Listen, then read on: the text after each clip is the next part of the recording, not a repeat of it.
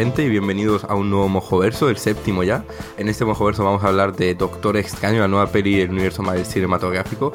Pero antes de hacer eso, vamos a presentarnos. Hola, yo soy Dylan y Loren está aquí. Loren, di cosas. Cosas. Y bueno, antes de empezar, pues eh, como siempre, antes entraría en la película en sí, vamos a hablar un poco de las cositas off topic que queramos comentar, cosas que, estamos, que hemos estado jugando o viendo últimamente. Y voy a dejar que Loren empiece más que nada porque yo no tengo nada que decir aparte del el tema canon de hoy, pero a eso ya llegaremos. Pues eh, sí, yo hoy tengo que hablar poco, sorprendentemente, así que no voy a estar mucho rato hablando. Y de lo primero que voy a hablar es una cosa que tenía que haber comentado en el programa pasado sobre la NBA, pero me emocioné mucho y estaba mucho tiempo hablando y el programa ya era lo suficientemente largo de por sí, así que lo comento ahora. Y es que son, si quieres escuchar, bueno, si quieres seguir la NBA y tal y no te apetece ver todos los partidos, pues voy a recomendar un par de podcasts para el que esté interesado, pues que lo pueda escuchar y son dos podcasts en español. Uno se llama Pasión NBA y es un podcast así que es bastante rapidito de escuchar y te hacen un análisis más o menos mm, bastante correcto, no más o menos, de la actualidad de cada semana NBA. Está bastante bien, lo recomiendo. Es en plan así un poco más ligerito, normal y bien. Y el otro podcast es, es Línea de Fondo, es de la misma radio que es Pasión Deportiva NBA ¿no? Pasión Deportiva Radio, perdón. Y ese es más en detalle, tratan un tema cada semana sobre un aspecto en concreto del juego y la verdad es que es súper más mm, en detalle, como digo, muy analizando las estadísticas avanzadas y todo este rollo y la verdad, eh, si te gusta la NBA, pues te lo recomiendo muchísimo porque es probablemente uno de los mejores podcasts y no podcasts, sino cualquier cosa en español de la NBA que se pueda escuchar en español. Y los otros dos podcast que voy a hablar son dos ingleses. Uno es eh, The Ringer NBA Show, que es The Ringer, el medio que creó Ben Simmons hace un par de meses, creo que a principios de año, y que habla así de la NBA un poco, un tono, un tono más jocoso, y está bien, es en plan así bastante divertido. Lo dirige Chris Vernon, que es un señor de Memphis que es bastante, como digo, divertido y sabe hacerlo bien, bastante guay y lleva gente bastante interesante. Recuerdo un programa, por ejemplo, en el que llevaron al creador del PER, que es un sistema, una medida estadística que es probablemente una de las más referenciadas últimamente, y la verdad es que estuvo bastante interesante. También hablan con jugadores y tal, y recomiendo. Y el otro es eh, The Low Post, que es un podcast que hace Zach Lowe, que es probablemente el periodista NBA del multiverso, este ESPN y eso es como, al igual que en línea de fondo, pues es un poco más en detalle, no tan jocoso. Y la verdad es que eh, Zach como digo, es un señor que es maravilloso de escucharle hablar de la NBA y lleva también gente invitada que también es muy amena y que lo recomiendo mucho. Y ya fuera del NBA, voy a hablar brevemente de un juego de móvil y iPad, al menos está en iOS, no sé si está en Android, que se llama Pineout, que se Pinout, y es básicamente un juego de pinball infinito en el que tienes que ir avanzando por mundos siderales mm, ochenteros de neón súper loco con música mm, maravillosamente maravillosa y super sintetizadores a tope y psicodelia a muerte y la verdad es que es muy recomendable, es muy divertido. Y básicamente es eso, es un pinball en el que tienes que ir avanzando poco a poco y tienes un tiempo y si le das a unas cosas vas aumentando tiempo y vas a ir moviéndote por los mundos y está guay, es complicadete, pero bien y mola mucho. Y ya está. Hasta hablar ahora de... Sombra. Eh, nada. Dirán, te lo paso. Pues sí, hablemos un poco de Sombra porque dijimos la semana pasada, en ese programa tan cortito que nos salió de Overwatch, ahí media hora nada más, pues dijimos que. O, siete media hora. Que, que, era canon, bastante canon, que, al, que en cuanto publicamos los programas anunciase Sombra, no pasó exactamente eso, pero sí que ha pasado que aquí estamos grabando el programa siguiente y se ha anunciado Sombra después de meses esperándolo y de decir que esperaremos que la anunciasen para hacer el programa, hacemos el programa porque estamos hartos y la anuncian. Porque obviamente pasa eso. La anunciaron como acabamos esperándonos en la BlizzCon y que es la gran, la gran convención de Blizzard que se está celebrando ahora mismo en, Anaheim, ahí por California. Eh, ahora mismo cuando grabamos esto, porque siempre grabamos esto el fin de antes de que lo escuchéis, así que eh, si lo escucháis el día que sale, pues el fin de este que, de antes, que, pues es cuando pasó la BlizzCon. Pero antes quiero comentar una cosa, que es que entre que hemos grabado el programa y que se ha anunciado Sombra, les ha dado tiempo a hacer otra cosa con el ARG. Sí. Igual de pesada, igual de inútil, igual de horrible. O peor Es como. Bueno, en verdad es más ligero porque ha sido en un día. Ha sido un día, pero, es como. eh, es como si quisiesen, antes de anunciarla, recordarnos en una noche todo, lo, to- todo el horror que ha sido seguir el, el ARG de Sombra condensado en una sola noche, porque yo tenía clase al día siguiente a las ocho y media de la mañana. Y, y yo cuando tengo clases ahora, pues me, me acuerdo sobre las 11, la- las once y media, y a las 11 me empieza a decir Loren, oye, que la están volviendo a liar con Sombra. Y yo, "¿Pero qué? Perdona. Sí, sí, que hay una nueva página web y nos están diciendo de poner esto en, en, una, en el código de la página web para hackearla. Y yo, pues, pues bueno, lo voy a hacer. Y, y, el, y por primera vez el Twitter de, de Overwatch como tuiteó algo sobre lo que estaba pasando ahí, el, el falso hackeo este, y nos dijimos, uy, que a lo mejor la anuncia antes de la BlizzCon, yo qué sé. No, no, no, no. La gente se quedó como hasta, no, no sé, tú lo sabéis hasta el final, porque yo me fui a acostar al cabo un gato, así Sí. que sería como la, la una, dos de la mañana, hora peninsular, más o menos por ahí, para nada, para que hubiese un mensajito de sombra que les dijese, gracias por ayudarme, nos vemos dentro de un par de días, jaja, XDX de Estados Unidos, y, y desapareció. Porque, Voy a hacer, porque antes de hablar, y- eh, bueno, sigue, sigue. No, no, nada, que eso, que, que, que fue un poco la, eh, el, el- resumen en, en una noche de, de lo mal que han manejado el hype con el personaje, básicamente. Y ahora voy a hacer un resumen básicamente de lo que pasó. Que como comentamos, crearon la página esta web que llegó, se movía súper poco, tardaron tres meses en llegar al 100%. Y de ahí pasó no sé cómo, porque ya ahí me enfadé un poco y dejé de seguir lo de sombra. Y de ahí pasaron cosas y llegaron a una página que es la de Lumérico, que se supone que dentro del universo de Overwatch es una energía, una página, una compañía de energía renovable, por así decirlo, que está en México, que es Sombras de México. Y bueno, si accedías a los correos por una cosa aquí, te poco a poco iban mandando correos de dentro de la empresa, en plan que hablaban un poco de Sombra de los Muertos, que es una banda del universo de Overwatch, y de cosas así. Y llegado un momento, hablaban de que el 1 de noviembre, que fue el día este, el martes, que fue cuando iba a pasar algo, en plan, mm, el día de la luz, no sé qué, iban a abrir la, la, la estación esta termonuclear o lo que sea. Y entonces ese día fue cuando pasó todo este rollo que la gente teníamos, nosotros los jugadores, que hackear más o menos, poner unas cosas y si hacíamos eso se supone que iba más rápido, pero al final no. Y pasó eso que dices, que llegó al 100%, Dylan se había dormido. Yo mm, tuve mi miedo de que se siguiese, bueno, de que no sirviese para nada y al final fue eso.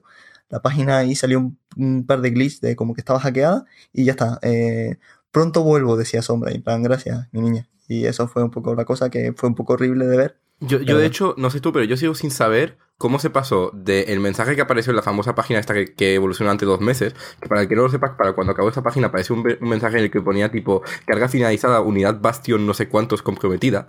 Yo no sé cómo se pasó de eso a descubrir la página de numérico, no sé para qué demonios sirvió lo de la unidad Bastion, pero a- a- Sí, a- es verdad. algo, Creo que fue algo muy raro. que en algún lado una imagen de Bastion tenía una cosa que si lo hacías no sé qué cosa con un código o algo así, te salía el- la página web esta de Lumérico. Eh, yo- Creo que yo fue lo- algo así, pero yo creo que pasé lo- de eso, se- puede resumir todo con un artículo que me pasó Loren ayer, creo, eh, en el que, que era como un artículo de opinión sobre, so- sobre la, cómo, lo mal que había manejado Blizzard el, el ARG que, y por qué no funciona como ARG lo que han hecho. Así que eh, no, no sé si te acuerdas de cómo se llama el artículo, pero si no, iros a Screen y buscarlo, un artículo sobre Sombra, está muy bien. Eh, me- Sí, y creo que resumía mm. bastante bien la situación. Te voy a dejar buscarlo Bueno, ahí, sí, tranquilamente. tú, tú habla. Eh, mientras tanto, yo voy a hablar de cómo se vivió lo de la BlizzCon ayer, porque Loren no pudo seguirlo porque, si no me equivoco, estabas en clase. Estaba en pero clase. yo no, yo, yo acabé las clases a las 6 y esto empezaba a, la- a las 7, así que perfecto para mí. Tuve tiempo de volver a casa y ponerlo justos. Y eh, era, era la ceremonia de inauguración y que era la única que se podía ver así como en directo. Y ahí es donde Blizzard suele hacer los anuncios, porque el resto de paneles están un poco más para desarrollar lo que han anunciado en la, en la inauguración. Y bueno, empezó la, eh, eh, empezó la cosa, salió el señor Blizzard, el, el director de Blizzard, a hablar de sus cosas de, del WoW y tal, y a decir, oh, ha vuelto gente y no sé qué, no sé cuántos, y yo estaba como, todo está, no está nuestro señor y Salvador Kaplan y tal, y eh, en ese momento de repente dice como, y también hemos lanzado Overwatch este año y vamos a poner un vídeo sobre el lanzamiento de Overwatch.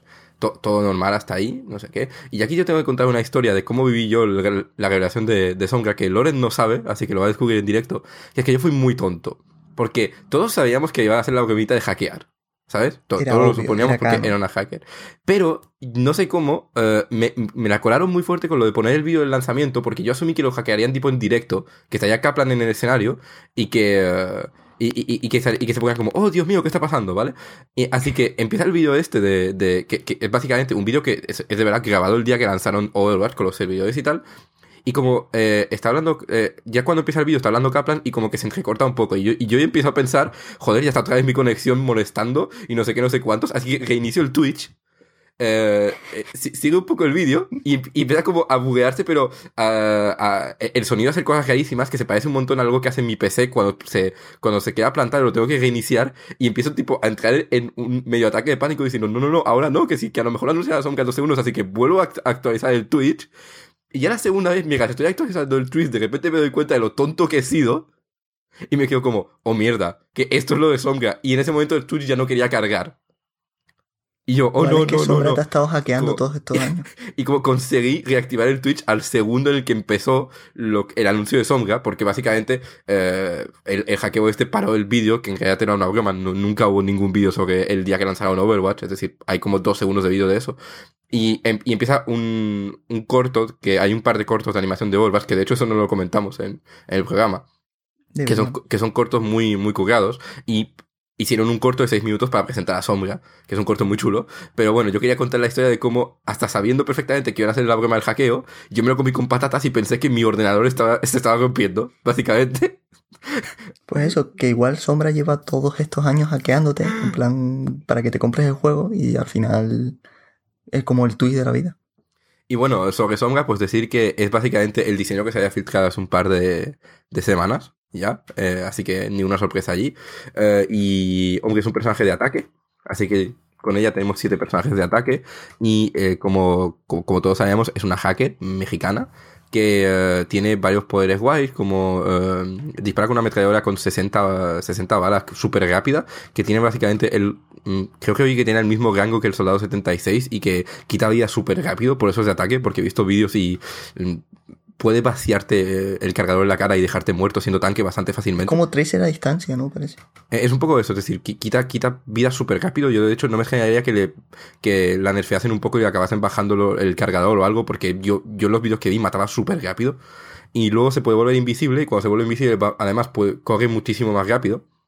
Pero a una velocidad bastante descomunal. Eso sí, cuando estás invisible no puedes disparar, ni hackear, ni nada, porque a la que intentas hacer algo o a la que te dan, eh, te vuelves visible otra vez y ralentizas.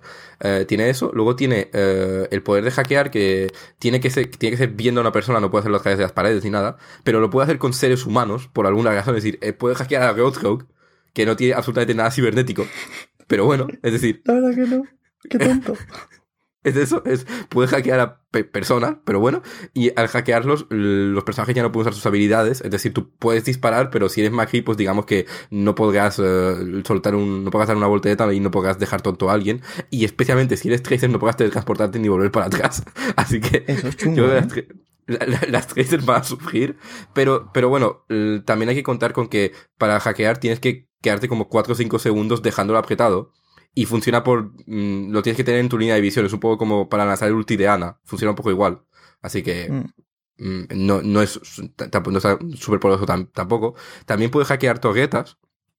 Es decir, una torreta de tonos la puede hackear, pero es más recomendable que le esté disparando a otra persona porque como te esté disparando a ti, el tipo que tardas en hackearla te mata, básicamente. Así que Básicamente. Está eso. Y luego la cosa que más me dejó loco es que tiene como un, mm, un aparato que puede la- lanzar, como a lo granada, que es un teletransporte y una vez que lo has lanzado tienes 15 segundos para activarlo y teletransportarte a, a donde lo has lanzado. Y eh, es una cosa muy loca porque yo ayer vi un par de vídeos de gente jugando y hay formas muy diferentes de usarlo porque hay gente que lo usa como para desplazarse un montón durante el combate porque el tiempo de recarga es muy corto, son 6 segundos. Así que, tipo, te estás enfrentando con alguien, lo lanzas detrás y de repente estás detrás suya y le vas a hacer el cargador en la espalda. Pero también hay gente tipo que eh, pone el cargador en una zona segura y de repente se va a repartir mandanga como a lo, a lo YOLO en medio del enemigo y cuando ve que están a punto de matarla, pues se vuelve a teletransportar y como ha puesto el teletransporte al lado de un botiquín se cura y luego vuelve a ir a lo loco. Como hay muchas formas de el hacerlo. transporte puede dar para muchísimas cosas súper locas. Y la verdad es que yo creo que es de las cosas que más ganas tengo de probar. Porque la verdad es que es como un abanico de posibilidades muy loco y guay. Eh, hombre, yo, yo no sé lo que piensas, pero yo creo que la mayoría de vídeos locos que veremos en Reddit luego será gente haciendo cosas loquísimas con el teletransporte. Eh, sí, probablemente. Porque lo de hackear y tal, pues sí está bien, pero mm, lo veo más o menos. Ya tenemos lo de dormir de Ana y cosas así, que más o Mm. menos nos hacemos una idea, pero lo del teletransporte Da para mucho, ¿eh? A, nivel de movilidad, sobre todo para flanquear, es una locura. Porque, por ejemplo, yo estoy pensando en mapas como Ekenwald, donde, donde lo comentamos la semana pasada, hay como un puente infranqueable que. y, con sombra lanzas un teletransporte detrás del puente y de repente estás detrás de todo el equipo enemigo. Sí, sí. Y está eso, y también eh, no me mencionaba que puede hackear botiquines. Y, y, cuidado, porque ahí hay detalles que no sé si tú sabes, pero bueno, los voy a contar por, para, también para la audiencia, porque puede hackear varios botiquines a la vez, no hay, no hay límite. El hackeo dura un ah. minuto, lo cual es una locura. Y cuando un botiquín está hackeado, no solo el otro equipo no puede usarlo, sino que para ti los botiquines se recargan muchísimo más rápido. Es decir, si tú coges un botiquín normal, al cabo de un segundo ha vuelto a aparecer, si está hackeado. Ah, no, yo pensaba que era plan un botiquín, yo qué sé, lo tenías enfrente, le dabas y ya está. Y eh, el otro equipo, yo pues, eh, un poco por Pues eso, y básicamente eh, he visto a un tío de Blizzard que en un vídeo, como había un tío en la, en la BlizzCon jugando y había un desarrollador al lado suya, tipo haciendo comentarios, y diciendo que lo que más han visto ellos en interno con Sombra es gente que, que hace estrategias con los botiquines para joderle mucho la vida al equipo contrario. Hombre, es que eso, por ejemplo, en, en Rey de la Colina, lo típico del botiquín que está al lado de 75 que te cura, pones ahí una sombra siempre y a tomar por culo el equipo contrario. Que, que, de hecho, eh, una cosa que, que, quitaron, que estaba inicialmente, es que no Sombra no puede hackear botiquines antes de que empiece la partida. En el, en el, tiempo de preparación, tipo en defensa, no puede hackear botiquines. Porque es que si no, básicamente podía irse por delante del equipo contrario y hackear todos los botiquines y, y luego irse y durante un minuto no podía usarlos. Eso me parece lógico. Así que no, me, me gusta, te, tengo ganas de ver, de, de, ver más del personaje. Y acabo con las habilidades y luego ya te dejo desarrollar a ti. Porque queda la ulti, no menciono la ulti. Que, y la pasiva. Eh, y la pasiva, es verdad. La ulti es un EMP que básicamente eh, eh, no funciona a través de paredes, pero es una, como una especie de explosión que desactiva todos los escudos es decir, Reinhardt se queda sin escudo. Si te han puesto escudo, tipo, si, si, si Metra te ha puesto escudo, si la ulti de, de, de Lucio te ha puesto escudo, lo pierdes. Así es como la, el anti-ulti mm, de, de, Lucio. Y, y también uh, hackea a todo el mundo al que toca. Así que uh, si, si Songa usa su ulti de repente todo el mundo al que ha tocado no puede usar sus habilidades, Reinhardt ya no tiene barrera. Si tenía escudo, ya no tiene escudo. y, eso es muy loco. Y las toquetas se quedan tontas. Así que muy, muy loco eso. Y luego la En Hollywood nos eh, destroza. ¿eh? en Hollywood sí, porque en Hollywood nosotros, nuestra, nuestra estrategia base es uno se pone con, con Torbjorn a crear toquetas y el otro se pone con Bastion. Eh, ah, nos destroza eso. Ah, y también creo, si lo tengo bien entendido, que cuando hackeas a alguien, esa persona tampoco puede activar su ulti, aunque la tenga. No puede activarla. Y, y si tiene su ulti, tú lo puedes ver que la tiene, si la has hackeado, durante un minuto.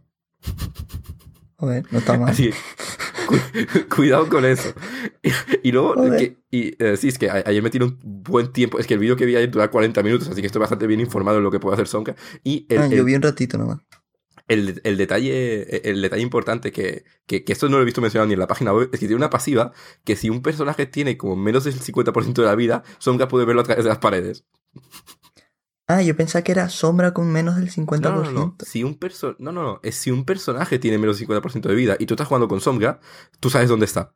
Así que básicamente a partir de ahora, si hay una sombra en el equipo contrario y tienes la mitad de la vida, tú sabes que esa sombra sabe dónde estás. En cualquier momento. muerto, básicamente. Por eso. Así que, bueno, ya esas son todas, todas sus habilidades. Me voy a callar, que llevo un tiempo hablando y te voy a dejar dar tu opinión sobre todo esto. Pues yo vi obviamente el vídeo, el corto animado Vi el vídeo en el que Blizzard explica sus habilidades. Te pones en combate, te explica un poco el rollo. Y vi un poco de ese vídeo de 40 minutos que me pasaste, pero no tenía tiempo para verlo entero. Y vi lo del, lo del 50%, pero me pareció que era Sombra la que tenía menos de vida y tal. Pero bueno.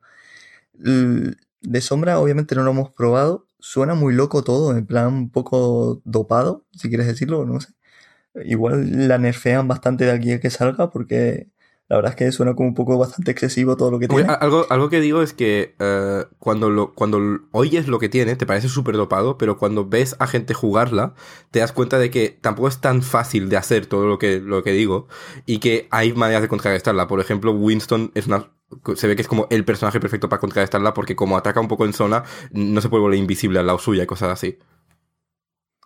Habría que ver también, no sé si en el vídeo tuyo lo explican, si un Hanzo usa la zona, el, la flecha sonar o Widowmaker usa el ulti de ver la gente a través de las paredes, cuando ella está invisible, ¿sabes algo de si lo ven o no? Creo que no se menciona si la ven o no. Eh, eh, un par de detalles que he visto es que, por ejemplo, si, si hackeas a un Lucio, eh, sigue usando la, la, canción que tiene. No puede cambiar de canción, pero sigue con la que tenga, por ejemplo. Así que no le desactivas el curar si está curando, pero no puede cambiar a, a coger, cosas así. Y bueno, obviamente he visto poco, pero hay una cosa que no me gusta, y es que me parece bastante feo, que lo comentamos un poco en el programa de Overwatch, que era un poco que lo, lo, mucho que nos gusta el cómo se ve al personaje en la primera persona de todos y tal, pero la verdad es que de sombra sí, el arma, cómo la lleva, me parece bastante feo. Es bastante Yo feo. Creo que sí. es el único personaje que no me gusta. Sí, sí, o sea, el, el arma solo, cómo lo lleva, no sé, no, no me gusta. Que, que luego Eh, haga que no ver los detalles, si- porque a lo mejor una vez que veamos cómo animan tipo pequeñas cosas que hace tipo hackear y todo, nos mola, pero por ahora eh, es un poco feo, sí. Es feo, sí, no sé. Eh, es un poco lo único que tengo para comentar, obviamente.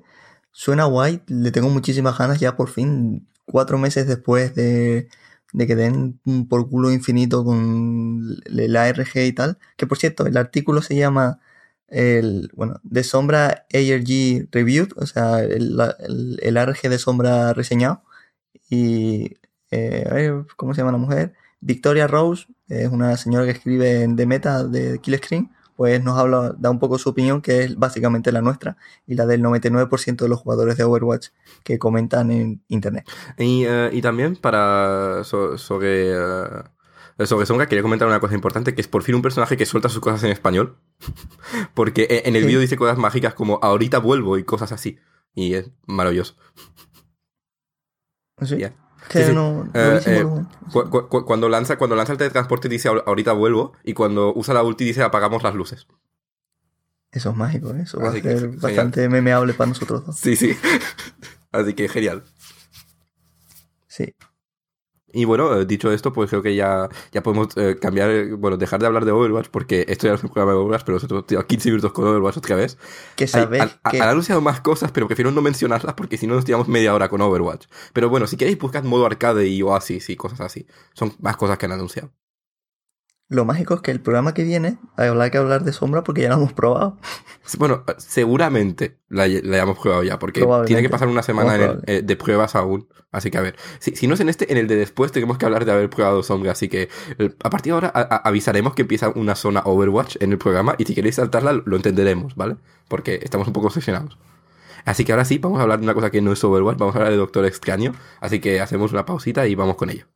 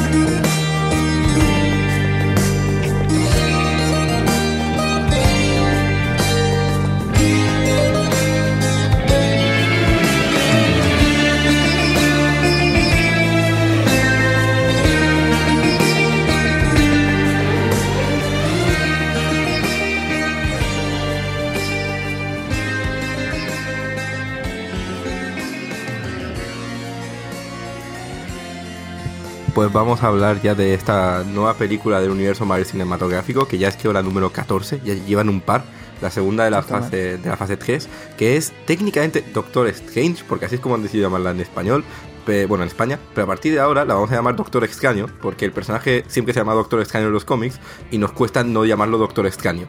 Así que, aunque solo esté entre paréntesis Doctor Extraño en el póster y en toda la peli, aparentemente en el doblaje español, porque no lo sabemos, no lo hemos podido verificar, so- solo lo llamen Strange, pues vamos a decir Doctor Extraño. Así que avisados estáis y si os molesta, pues lo sentimos, pero es que no nos sale. Y eh, pues, eh, detallitos sobre esta peli: el director es Scott Derrickson, que es un señor que ha dirigido pelis de terror que yo no he visto.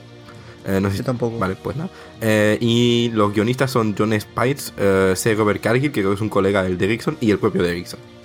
Y pues dicho esto, eh, no sé si hace falta hacer un resumen rápido de la trama, pero para el que no lo sepa, pues Doctor Extraño va de un señor llamado mm, Extraño, que es un doctor, eh, o Strange, eh, eso, Steven Extraño, que es como un doctor muy. un neurocirujano mm, como súper prestigioso y muy loco, pero que es como muy arrogante y, eh, muy creído. Y el pobre hombre tiene un accidente de coche porque mm, mira su móvil conduciendo y eso nunca, nunca es buena idea. Y eh, se queda como con las manos muy tocadas, tiene los nervios de las manos destrozados y ya no puede operar, así que su carrera se va un poco a la B y, eh, se obsesiona con curar sus manos hasta el punto de quedarse pobre. Y cuando ya lo ha dejado todo a- atrás y cree que ya no tiene esperanza, pues oye de como alguien que le puede ayudar ahí por por, eh, por, Ne- por Nepal creo que es y, eh, y se va allí y, Sí.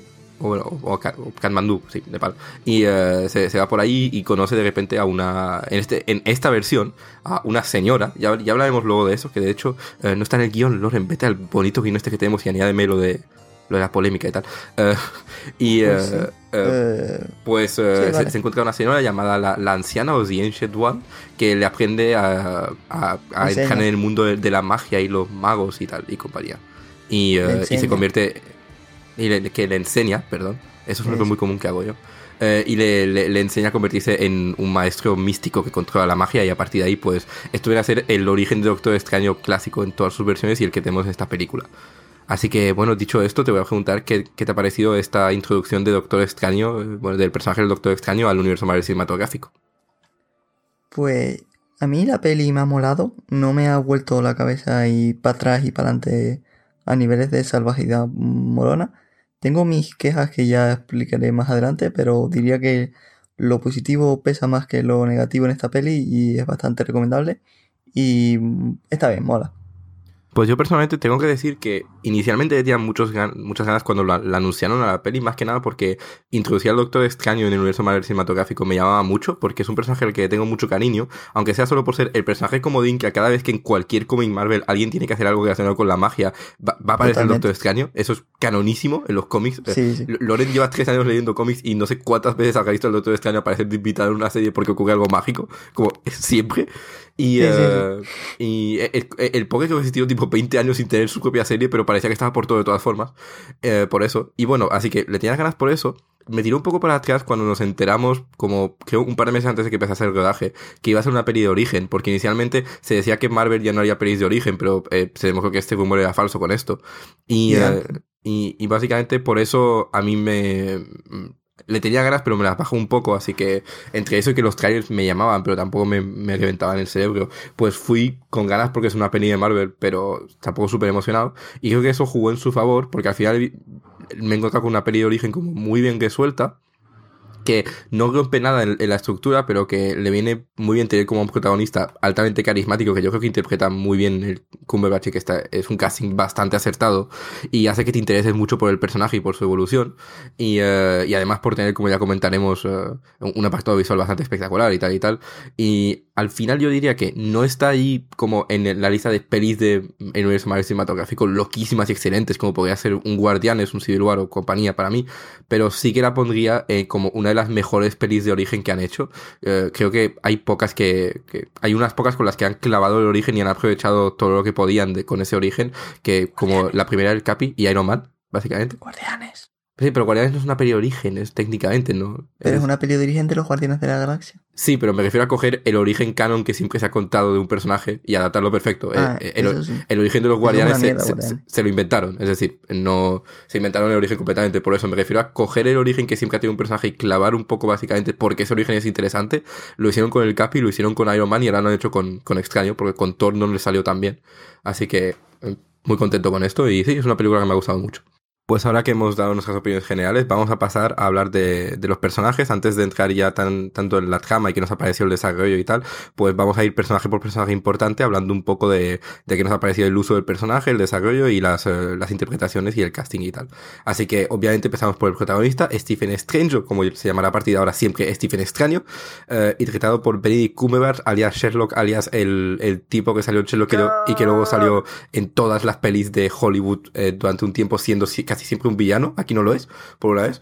Eh, Y bueno, pues eh, te voy a dejar a ti primero que me digas un poco qué te ha parecido el casting y el desarrollo del personaje y tal en la peli.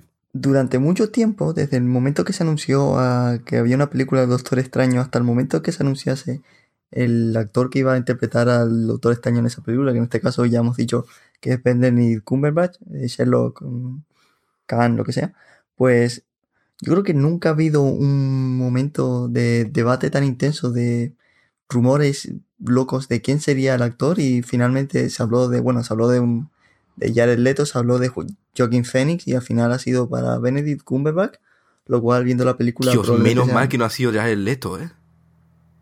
pues se habló en su momento y a mí no me molestaba tanto la idea y creo que no me habría molestado, pero la verdad es que viendo cómo ha sido la interpretación de Benedict Cumberbatch, yo creo que han dado en la Diana de una manera ultra salvaje y que bueno, viene siendo un poco habitual en, en Marvel siempre, ya lo hemos comentado, su superpoder es el hacer un casting super guay. Y la verdad, eso, eh, Benedict Cumberbatch básicamente es extraño a todos los niveles, lo peta mucho, en plan siendo arrogante y mala persona, pero bien, y al final siendo buena persona y tal. También es graciosete cuando toca ser graciosete y serio cuando toca ser serio. Así que la verdad, eh, como digo, lo petó mucho. Eh, debo decir que Benedict Cumberbatch es un actor que no siempre me gustó, especialmente en la primera temporada de Sherlock. Me parecía que era un señor que sobreactuaba mucho, pero con esta peli y con otras también me ha callado un poco lo que viene siendo la puta boca, así que me congratulo. Y bueno, ya hablando un poco del personaje, eh, la verdad que diría que es muy guay, es como la adaptación del cómic a la pantalla de una manera bastante guay, es interesante, es un personaje guay, muy tridimensional, que es una palabra que nos gusta decir. Y eso, que estoy extremadamente contento con su interpretación barra llevada a cabo barra... Mm, no me sale la palabra, pero eso que guay y que creo que es el gran mayor acierto de la película junto al apartado técnico que es una salvajada, pero ya lo comentaremos más adelante. Pues yo estoy bastante de acuerdo. Eh, como dices, hubo muchísimo lío con, con quién iban a pillar. Y cuando pillaron a Cumberbatch, primero me, mi primera reacción creo que fue me alegré porque es un actor que me gusta, pero también dije, no, no lo veo caracterizado como extraño. Y luego salió tipo la primera foto y como me cayó la boca, pero de una forma bastante espectacular. Nos cagamos un poco vivo.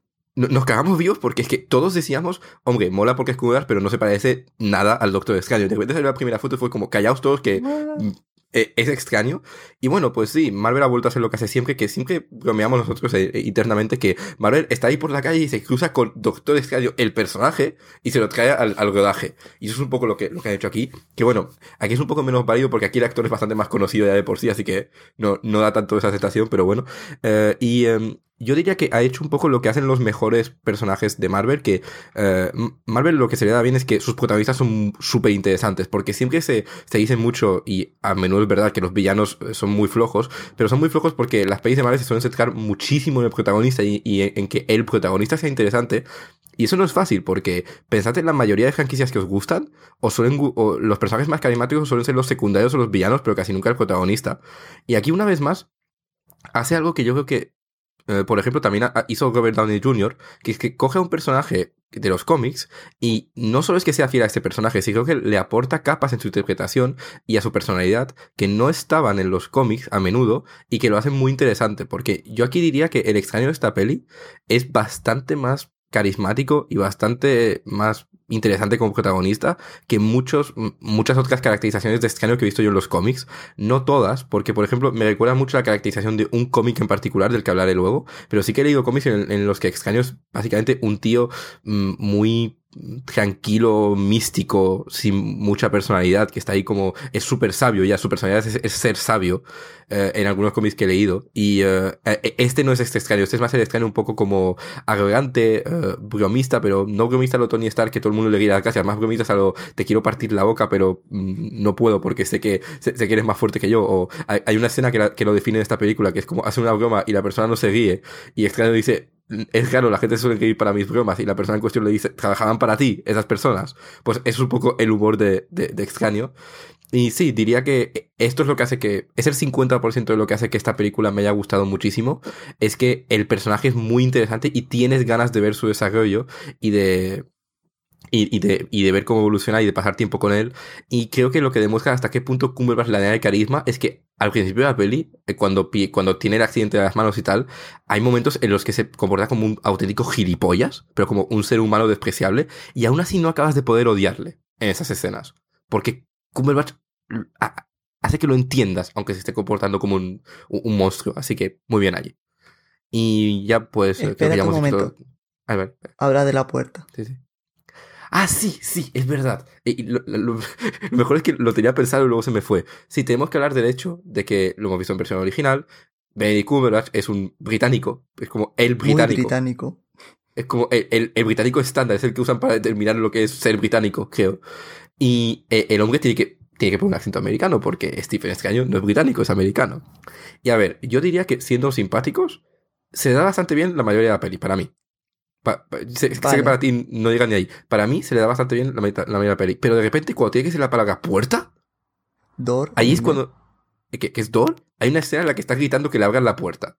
Y la palabra puerta, no sé qué le pasa, que es como ahí se concentra todo, como toda la falsedad de su acento americano se concentra en esa palabra y se convierte en una cosa altamente caricatural que yo ya la primera vez que lo vi en el cine me hizo gracia y la he visto dos veces así que hace una vez lo estaba esperando y me reí aún más fuerte porque el pobre hombre no, no, sabe decir esa palabra a lo americano, lo intenta pero no le sale. Bueno, yo al respecto del acento es algo en lo que tenía bastantes ganas porque como dijimos es probablemente la cosa más británica del mundo junto al té porque es un señor que se llama Benedict Cumberbatch pues es como un poco la esencia de Britannia en una persona. Y su acento es muy guay, tiene una voz bastante muy, muy guay, no como nosotros, es súper profunda y eh, da ganas, o sea, da gusto escucharla, aunque yo que sé, te esté narrando alguna persona que se eche un pedo, pues te da gusto porque su voz es guay. Y era algo que le tenía ganas a ver cómo hacía para hablar en esta peli. Y la verdad es que durante más o menos, durante el 99% de la película, lo controla bien sin pasarse, o sea, hace bien, se nota que el acento está ahí escondido, en plan, bajo capas de represión y odio hacia sí mismo. Pero cuando el momento abre la puerta, es la cosa más dantesca del mundo y la verdad es que eh, te, ríes un poco, pero. creo que además de la manera como, que buscan. Como yo vi la peli dos, días antes que tú, creo que te dije, fíjate cuando hay una puerta, en cómo habla sí, Cumberbatch, te avisé. lo dijiste. Y, y sí, es, es totalmente eso. Eh, es increíble, es eh, bastante gracioso. Fijaos si la vais a ver en versión original a Cumberbatch diciendo la palabra puerta. Pero bueno. Eh, ahora sí, pasamos al siguiente personaje, que es el otro personaje más importante, que es The Ancient One, interpretada por Tilda Swinton, que es la señora más andrógina del planeta, que es gracioso, porque yo diría que es más andrógina cuando tiene pelo que cuando no lo tiene, porque aquí está calvo, y se nota bastante más que es una señora. Y, y bueno, pues es un poco la que tiene que hacer de mentor, y yo diría que es como la señora exposición en, sí, porque la que hacer muchísima exposición sobre el mundo mágico y las reglas y tal, porque está introduciendo toda una nueva dimensión al universo y tal. Pero, y ella es un poco la que está encargada de en, uh, entrenar el escaneo, básicamente, y, y al hacerlo, pues nos hace toda la exposición. Pero yo diría que como, como estilo Sultan, se, sale, se sale bastante bien con un papel que podría resultar pesado en otras manos. No sé qué pensabas tú.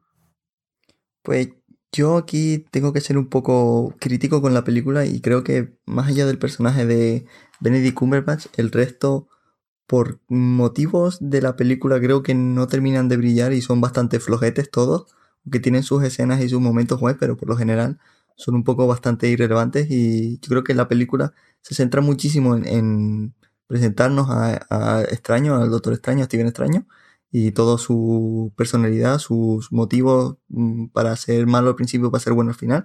Y también te explican todo el rollo del universo mágico de Marvel que tiene tela, yo creo que lo han hecho considerablemente bien, ya lo hablaremos luego de eso. Y como que la peli se centra tanto en eso que eh, al resto de personajes, el, de la anciana de Tilda Swinton, por ejemplo, eh, no termina de, molar todo lo que debería y sí es, es guay porque es Tilda Swinton es una mujer que objetivamente es guay pero su personaje no termina de... A mí no... O sea, si no hubiese leído yo los cómics, no me quedaba claro la importancia ultra loca que tiene el, concepto de anciana y hechicera suprema en todo el universo Marvel y todo lo que significa.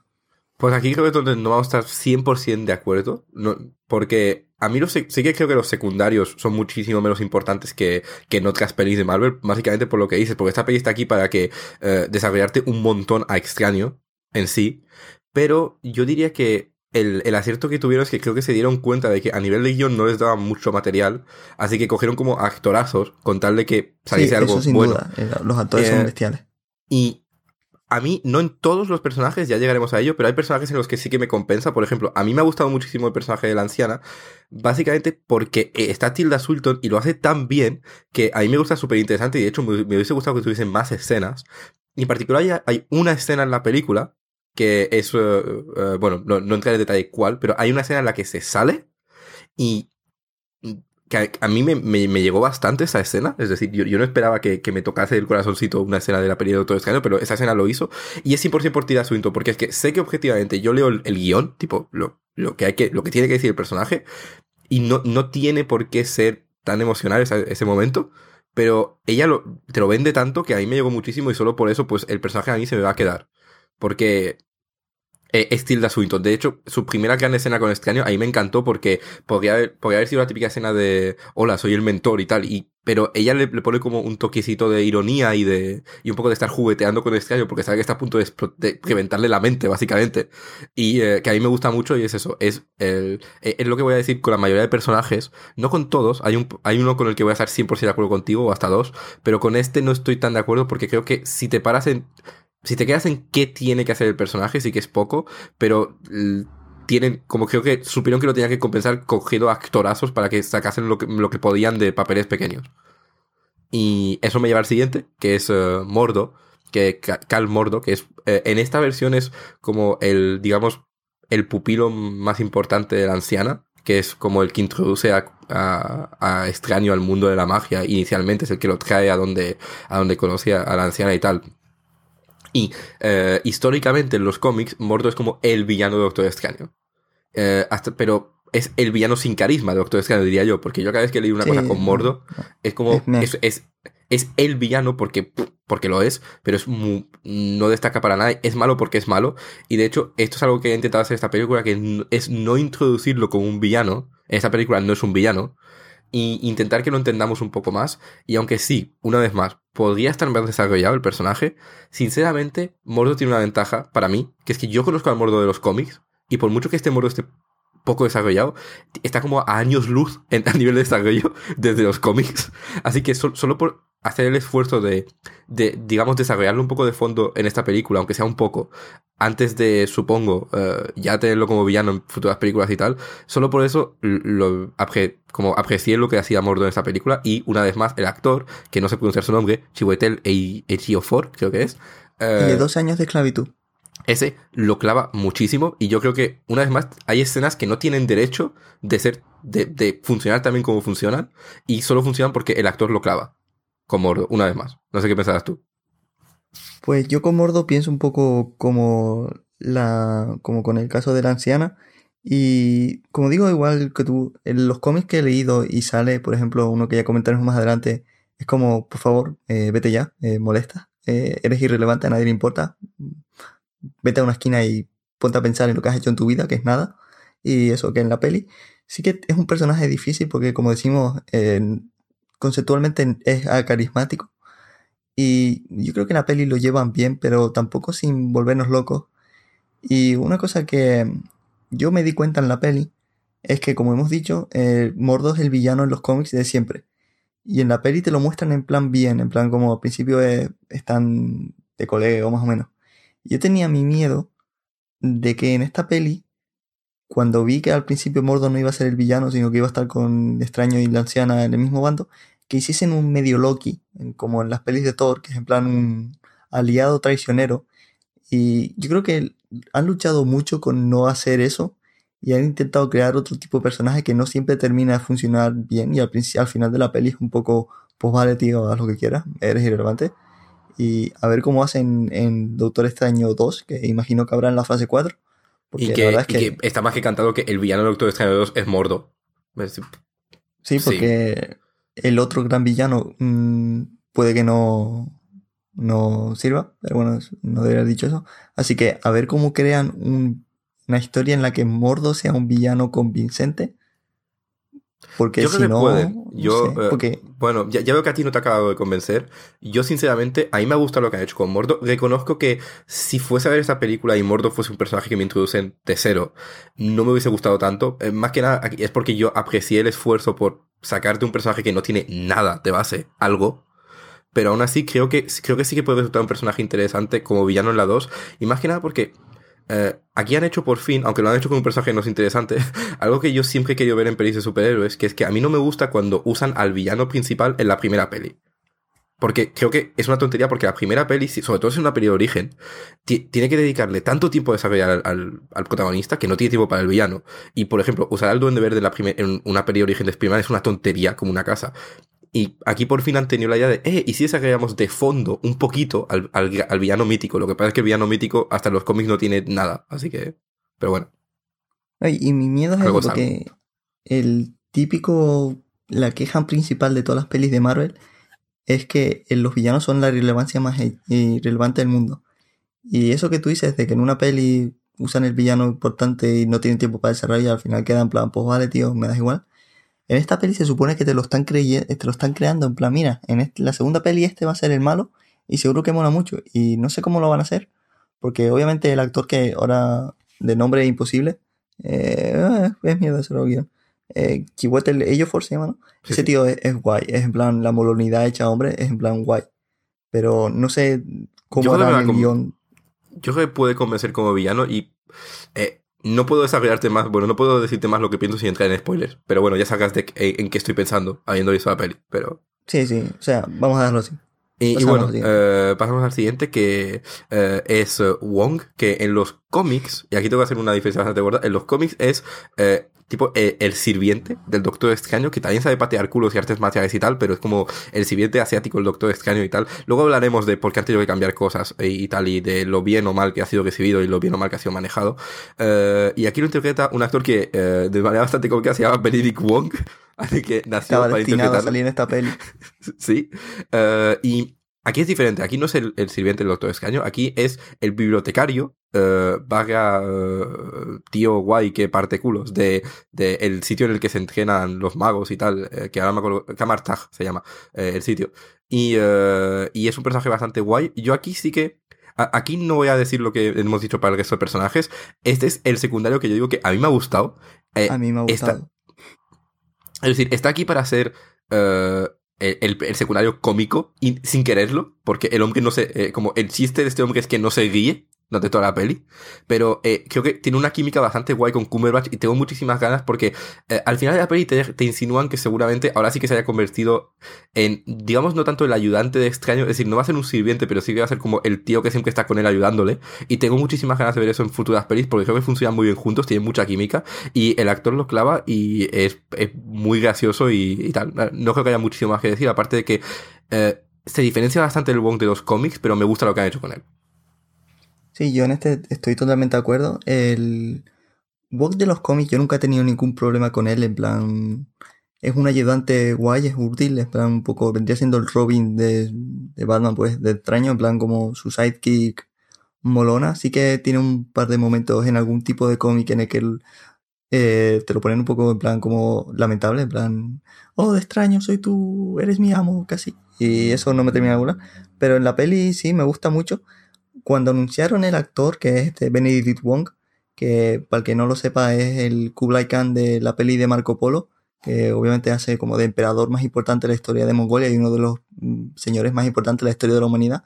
Es un señor que impone mucho físicamente, es imponente, es un tío que lo ves y yo qué sé, si vas caminando por la calle igual te cambias de acera para que no te reviente a, a tortas.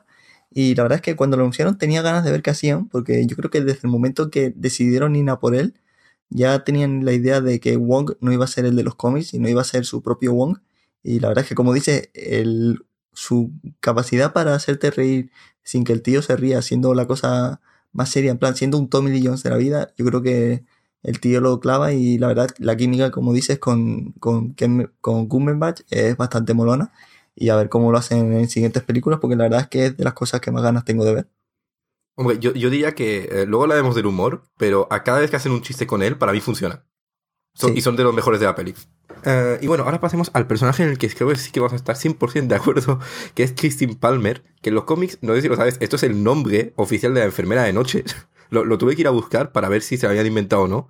Eh, la enfermera de noche es como un personaje que eh, es una enfermera que está ahí como para curar a, superhéroes. Bueno, técnicamente no es una enfermera, pero es el nombre que usa. Eh, creo que es doctora en realidad. Y básicamente tiene como una, una clínica nocturna en la que cura superhéroes. Vale, esta, esta no tiene nada que ver con esto. Creo que, creo que la han llamado así porque la enfermera de noche sale en un cómic de Doctor Extraño famoso. Pero el personaje digamos que el personaje de Gonzalo Dawson en las series de Netflix se parece más a la enfermera de noche que esta señora que tiene el nombre de la enfermera de noche, es muy raro. Eh, la interpreta Rachel McAdams y aquí sí que voy a decir que es el personaje que sobra en esta peli. Porque... Totalmente. No, es tanto que... Es decir, sí que sobra por cómo lo acaban usando, pero eh, yo creo que es útil inicialmente porque es el personaje que está ahí para mostrarnos hasta qué punto extraño es arrogante y se convierte en un monstruo cuando pierde las manos. Como eh, la escena en la que es más útil en la peli es una escena en la que el personaje está ahí para que extraño le grite y que nos quedemos como, uy, vaya cabrón, básicamente. Que es una escena muy buena. Pero, pero aparte de eso, el personaje ni siquiera lo voy a llamar interés romántico porque la peli establece que ya han tenido una relación romántica, pero en ningún momento intenta desarrollar tampoco mucho una nueva y, mejor porque esas cosas ya me cansan. Pero justamente, como, como no intentan desarrollar nada nuevo y el, personaje vuelve, digamos, a mitad de la peli porque desaparece cuando se va a entrenar, vuelve a mitad de la peli para tener dos escenas, pues es una pena porque eh, si bien con, con la anciana y con Mordo decía que tenían poco pero, pero sí que tenían bastante para que los actorazos que tenían aprovechasen algo. Aquí creo que no hay ni siquiera suficiente para que Rachel McAdams aproveche nada. Sí, yo estoy totalmente de acuerdo. La verdad es que el personaje sobra, salvo esa escena que tú dices. Y lo que más me molesta un poco es que el hecho de que ella exista, como que le quita valor al personaje de Claire, que ya comentamos que era el motivo de ser funcional de que las series de Netflix existan. Y eso no me ha gustado, la verdad, creo que es el personaje que menos me ha gustado de la peli. Y eso que pues me gusta bastante Rachel McAdams, me parece una actriz guay, pero la verdad es que en esta peli la pobre le dan nada y ella da un poco, pero es lo que hay. O sea. Yo, sinceramente, para mí no, ni siquiera le quita el valor a Claire, porque hasta que no fui a buscar su nombre, ni siquiera me di cuenta que, que se suponía que era la enfermedad de noche. Es decir, eh, aparte de llamarse Claire, todo en cómo actúa y lo que hace y cómo la van desarrollando. Eh, eh, sí, perdón, eh, Christine Palmer. Eh, todo lo que te, te, hacen en cómo desarrollan a Claire en las series de Netflix, sí que te recuerda a la enfermedad de noche. Es decir, son dos personajes tan diferentes que yo creo que cualquier persona que no, que normal que vea las series y vea las pelis, ni siquiera va a entender que, que, que este personaje podría reemplazar o quitarle valor al de Claire. Como irrelevante. pero mi queja iba sobre lo que comentamos de que parece ser que se supone que todas las series y todo de Marvel está dentro del mismo universo, pero ellos están, mm, están convencidos de que tienen que estar en cosas distintas. Y meter a este personaje es en plan decir, no, no, no, las series de Netflix van a su rollo y nosotros vamos a este, en plan, crossover ni coña, ni, para mí ni siquiera es eso. Para mí, llamar a este personaje Christine Palmer es lo que hace eso, pero es que en, en, sí tampoco hubiese tenido mucha lógica poner a Claire en esta situación. Es decir... Ya, pero es que podrían haberla llamada Paca Martínez y ya está. Eh, eh, eso es verdad. pero, pero yo, es que aquí hay dos personajes en esta peli que tienen los nombres que tienen porque hay un cómic que se llama El Juramento, pero que nada de lo que hacen tiene que ver con el juramento, porque también hay eh, un doctor que está ahí para que Extraño sea súper arrogante con él en las primeras escenas y que está luego para una escena súper rápida al final, que tiene el nombre de un personaje súper importante en ese cómic del que hablaremos luego, que se llama El Juramento, pero ya está, es decir, tiene esos nombres porque Derrickson se, se leyó El Juramento, le gustó y lo puso como a lo guiño, ya está, para mí. Y bueno, mm, mm, no creo que haya mucho más que decir de, este personaje porque eh, sobra bastante. Ahora pasemos al villano, justamente, eh, Caecilius, que tuve que buscar para verificar que este hombre existe en los cómics, pero creo que no tiene nada que ver, que es un... ¿Cómo, define este villano? Es básicamente un señor que estudiaba en... que se revela. Sí, eso, es un, mal, un mago rebelde que, que acaba, no, que, no tanto queriendo destruir el mundo como haciendo que algo raro con el mundo y no traemos en detalles, yo debo decir sobre esto, para empezar, que no me gusta contribuir al cliché este de es que Marvel tiene villanos muy malos, porque eh, sí que tiene muchas pelis con villanos flojos, pero creo que en muchas de esas pelis importa poquísimo que el villano sea flojo porque lo que importa son los protagonistas y que, a ver, pelis con villanos buenos tiene, es decir, Civil War tiene un villano de la hostia, pero bueno, pero sí, este villano tampoco es la hostia, eh, eso hay que decirlo. Pero yo disfruté con él, ¿por qué? Porque lo interpreta Van Mikkelsen y tiene dos escenas en las que Van Mikkelsen te lo vende completamente. Es como hay una escena en particular en la que está teniendo una conversación con Extraño, que es la conversación más larga que tienen los dos en la peli, en la que una vez más, como con la anciana, si yo me paro lo que hay en el guion, es como el típica, típico discurso de villano, bla, bla, bla, pero el Mikkelsen te lo vende a un punto en el que estás como tienes ganas de cogerle y de decirle, a ver, Mats, que no necesitas eh, esforzarte tanto para que, te, para que te dé el cheque. Así que muy bien en ese sentido. Es decir, aunque reconozco que el villano no es gran cosa, creo que Mikkelsen lo hace muy bien y se esfuerza casi demasiado para lo que le dan. Sí, eh, otro, como ya hemos comentado, básicamente de este personaje lo único positivo es que está interpretado por Matt Mikkelsen, que no es poco porque la verdad es que este hombre es como, ya lo he dicho muchas veces, pero es objetivamente guay. Sí. Sí, sí. Y es eso. Y no hay mucho que comentar. ¿eh? Eh, el problema es que no podemos entrar en spoilers, porque si bien esto ya no está bien, hay algo en la amenaza en general que, que, que sí que clavan, pero del que no, de lo que no podemos hablar, para mí. Así que, bueno, una pena, pero... Así que no diría que, este, que toda la amenaza de la peli está fracasada, pero No, podemos no, entrar en detalles, así que ir a ver la peli. Si queréis saber más cosas. Eh, pues con esto acabamos los personajes, porque tampoco es que tenga un, un casting de secundarios muy loco, esto no, no es Civil War. Eh, y vamos a hablar de hecho de que esto sea una historia de origen, porque, eh, como hemos dicho, tanto a ti como a mí nos decepcionó un poco al principio aprender que esto era un origen.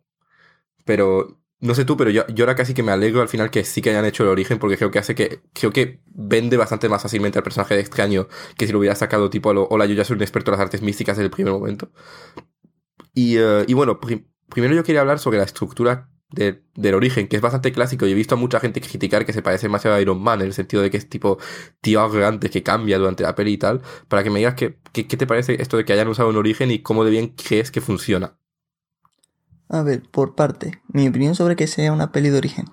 En su momento ya lo hablamos fuera de guion y antes de que Mojo Verso existiera, obviamente, de que cuando anunciaron, bueno, al principio se suponía que la peli no iba a ser una peli de origen, luego dijeron que sí. Y cuando anunciaron eso nos sentimos decepcionados porque mm, eh, otra peli de origen nos daba pereza, en plan, un poco que cambian ya. Y visto la peli, me alegro que hayan hecho el origen, no tanto porque lo hayan hecho, que me parece un origen bastante mm, me, en plan como el típico origen que hacía Stan Lee, de gente mm, que era arrogante, consigue los poderes y ya se hace bueno, básicamente Stan Lee haciendo orígenes.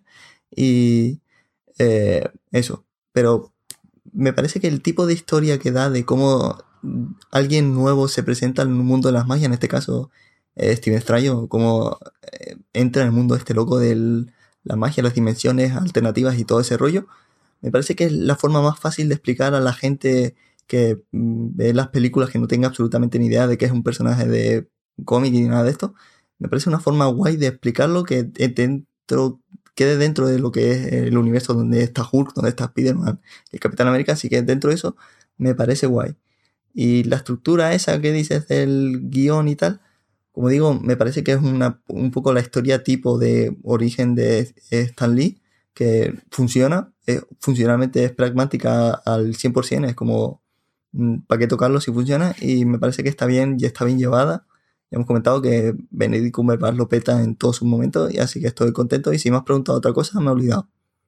Mm, Creo que no, así que voy a pasar yo a decir un poco mi opinión sobre esto, que eh, yo tengo que decir que yo me alegro de que sea un origen, no solo por lo que has dicho tú, pero básicamente porque creo que aunque sí, sí que tiene como las marcas de los típicos orígenes de Stan Lee, el de Doctor Strange siempre me ha gustado muchísimo, porque tiene la particularidad para mí de ser básicamente un hombre que aprende que, que no por perder todo lo que ha caracterizado su vida hasta cierto punto, su vida se para y que aprende como a, a centrarse en otra cosa y a, y a superar. Y básicamente la peli ha cogido eso y lo ha convertido casi para mí en una... eh, creo que el tema central de la peli es como superar una discapacidad y no dejar que eso te limite.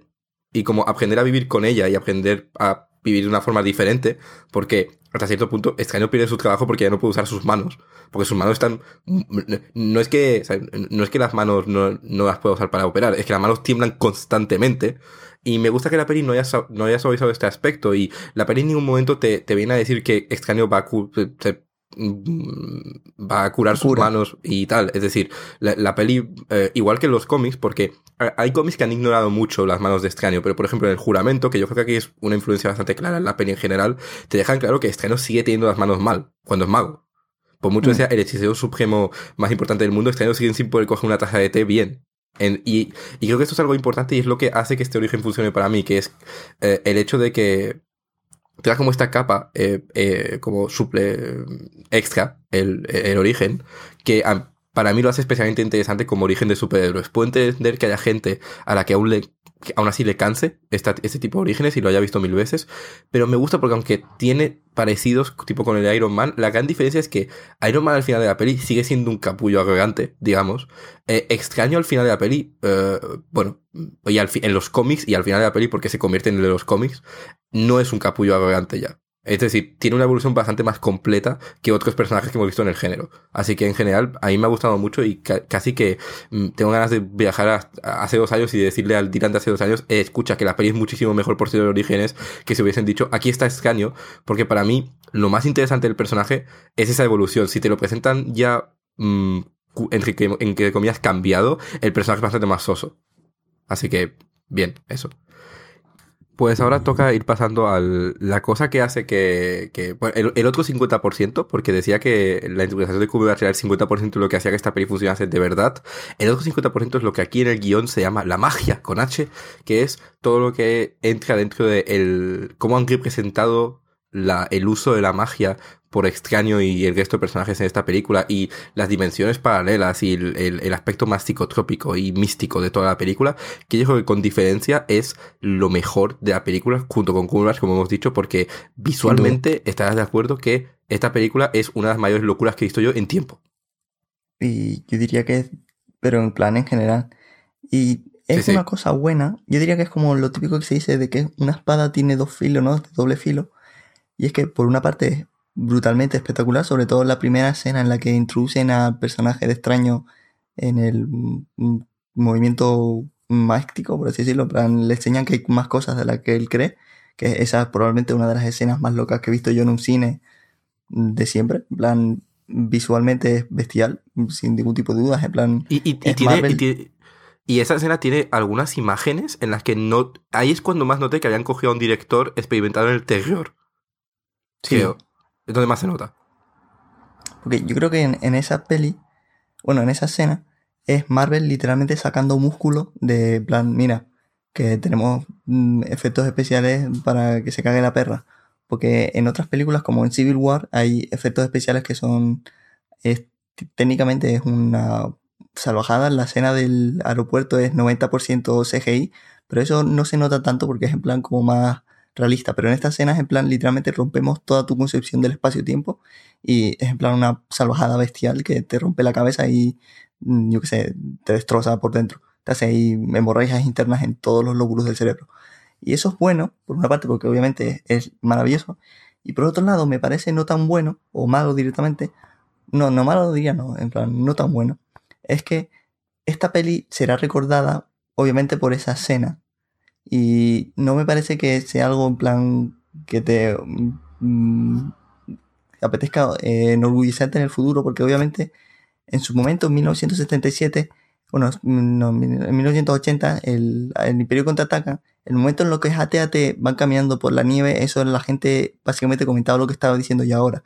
Y ahora lo ves y queda un poco ridículo, así que igual dentro de 20 años o menos, o 10, 10, ves esta escena y dices, bueno, vale, pues tampoco es para tanto.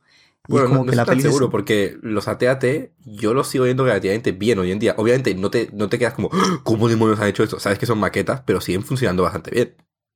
Sí, pero ¿qué es eso? Que es en plan, Avatar tampoco ahora mismo la ves y es en plan, pues vale.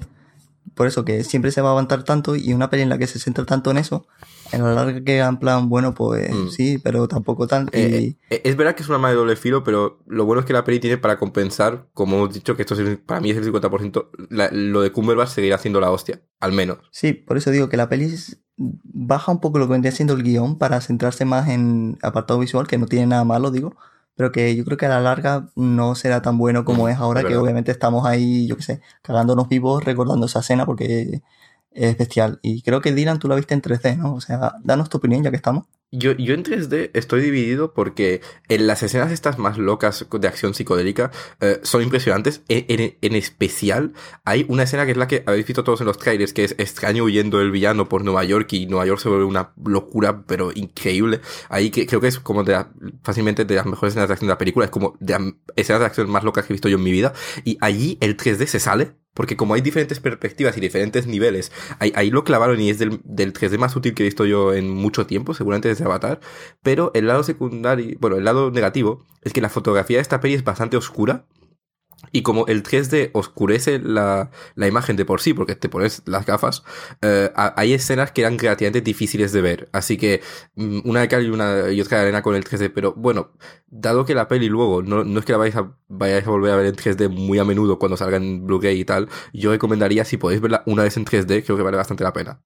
Y bueno, pues dicho esto, eh, básicamente lo que dices tú, el, la escena esta de introducción de extraño al, universo mágico es una locura total y tiene, ti- tiene momentos bastante inquietantes. Es decir, eh, no es todo sentido la maravilla en esta película. Básicamente aquí te vienen a decir, se pueden hacer cosas muy locas con, con esto, pero cuidado, que te, está, te estás saliendo un poco de tu liga y estás jugando con entidades bastante mm, superiores a todos los que conoces en tu plano, en tu plano normal. Y eh, como digo, ahí es donde noté por qué han cogido al, al Dale Rickson, porque hay momentos en los que noto que hay un director exper- experimentando en, en el género de terror, ahí en esa escena. Y luego también está la acción, que yo tenía un poco, un poco de miedo con la acción de esta película, porque el problema de la magia es que hasta cierto punto hay tan pocas limitaciones que está muy bien para hacer locuras, pero también eh, mm, puede provocar que, la, que no sigas muy bien la acción o que no veas, no sientas que el personaje está en ningún peligro y tal. Y creo que la peli hace un buen trabajo estableciendo unas ciertas reglas a su magia, bastante claras, para que sepa lo que está pasando en todo momento, y luego aprovechando en las escenas de acción mm, toda la locura que puede hacer psicodélica, eh, y, pero haciendo que aún así entiendas qué está pasando y quién está provocando qué y quién está en peligro. Y yo creo que en especial es la famosa escena de acción esta que, que, hemos dicho de, de, de la persecución por Nueva York es una cosa bastante memorable. No sé qué pensabas tú. Sí, o sea, aparte de la, la escena mítica que será recordada durante bastante tiempo, yo creo que durante toda la película las escenas de acción son súper maravillosas, o sea, de las mejores que tiene Marvel en general, diría yo, y muy a tope con todo, o sea, mm, no se me ocurre otra cosa decir que es muy loco todo y que estoy ultra encantado de la vida con todo lo que vendría siendo el apartado técnico y visual de la película, lo he comprado ahí mucho, o sea, le- si hubiese podido, le habría tirado mi cartera a la pantalla del cine y que se quede mi dinero el Y, señor eh, Scott Derrickson. Y yo lo último que quiero decir es eh, sobre el clímax, obviamente sin entrar en detalles, hay dos aspectos del clímax, que es, eh, primero está la, la parte obvia, que es la batalla inevitable, que le, le dan una cosa en particular, hay como un elemento que estructura toda la batalla final contra el villano, que me parece súper bien integrado y que lo hace como fascinante y que yo no paraba de pensar, esto de, de, de, para los animadores que han hecho todos los efectos visuales, ha tenido que ser un horror planificar esta Sí. escena pero está súper bien hecho, es, es impresionante. Y luego, la manera en la que se resuelve todo el clímax, creo que es una de las resoluciones mejor pensadas y más originales que he visto en el género, con diferencia. Porque eh, eh, no, es, no es simplemente vamos a pegarle muy fuerte a este tío hasta que pare. Hay una cosa especial que ocurre al final que creo que es fácilmente de las mejores escenas de las películas y que para mí ya se ha convertido en un meme interno que el Loren, el pobre, desde que fue ver la película, ha tenido que soportarme haciendo chistes con, con ese momento bastantes veces. A mí, respecto del clímax, a mí me parece brutal, no solo por lo visual, sino esto sí me parece eh, probablemente el mayor acierto guion de la película, y es que durante toda la película te establecen que el extraño es un señor que es obviamente extremadamente inteligente, en plan era un super neurocirujano, súper innovador que creaba técnicas mm, súper guay, súper vanguardistas y tal, y guay, o sea, el tío es listo, se sabe, y durante la peli te enseñan cuando ya acepta que existen cosas mágicas, el tío está todo el día leyendo y tal, y guay, o sea, es listo. Y me gusta que en la peli, en el clímax final, eh, no se base tanto en el hecho de, como dices, de pegar fuerte, o sea, de ser un mago super guay, de saber conjurar infinitos eh, hechizos, sino de ser un tío listo que con lo que tiene, porque eh, durante la peli te establecen que él quizás no es el mejor mago del mundo, en plan que hay otros que son tienen más facilidad para conjurar y cosas de esas, pero en ese momento él usa que es lo que mejor tiene, que su, es su inteligencia, y saque sacar, sabe sacar eh, provecho a sus mm, cosas que conoce Y me ha encantado eso porque me parece brillante el hecho cómo está concluido. Y es un clímax, como dice, de película de acción que funciona dentro de una película de acción que, como digo, la acción mola un montón. Pero en lo que predomina no es el hecho de ser más poderoso que el rival, sino de ser más inteligente y ser más astuto y engañarle. Y no solo eso, está eso, que es genial, pero también el, la resolución final temáticamente tiene mucho sentido y por eso creo que el guion eh, aunque, aunque tiene una estructura bastante clásica, tiene secundarios que como hemos dicho son la hostia, sigo considerando que es un guion muy bueno porque a nivel temático eh, el, eh, la resolución esta requiere que Extraño aprenda las lecciones que, que la película intenta enseñarle y eh, bastante todo el tema central que he dicho yo de este de una persona superando su discapacidad y aprendiendo a vivir con ella. Así que en general, todo eso creo que la peli perfecta y el clímax en particular eh, es lo que acaba de sellar como que es un guion bastante bueno. Así que ahí, muy bien. Y bueno, esto creo que ya llega como los mayores apartados de la película, ahora vamos a entrar en pequeños detallitos.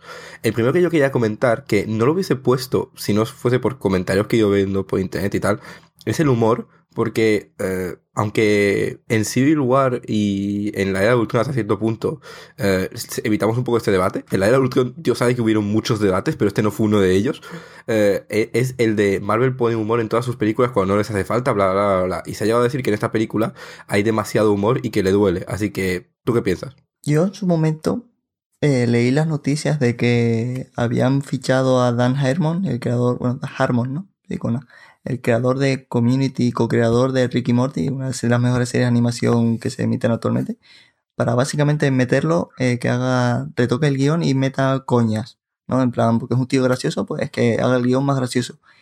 Y yo me temía que esta iba a ser la primera película en la que el humor iba a estar metido con calzador en plan de por sí, que iba a ser, me, me imaginaba yo, que iba a ser como, yo qué sé, la mitad de la película sin ningún tipo de coña y de repente a tomar por culo es, meten todas, en plan ahí a calzador. Y yo fui con esa impresión al cine, no había visto ningún trailer ni nada, salvo uno o dos. Y me sorprendió para bien porque o durante toda la película había habido humor siempre, porque básicamente desde el principio extraño hace bromas malas, pero las hace.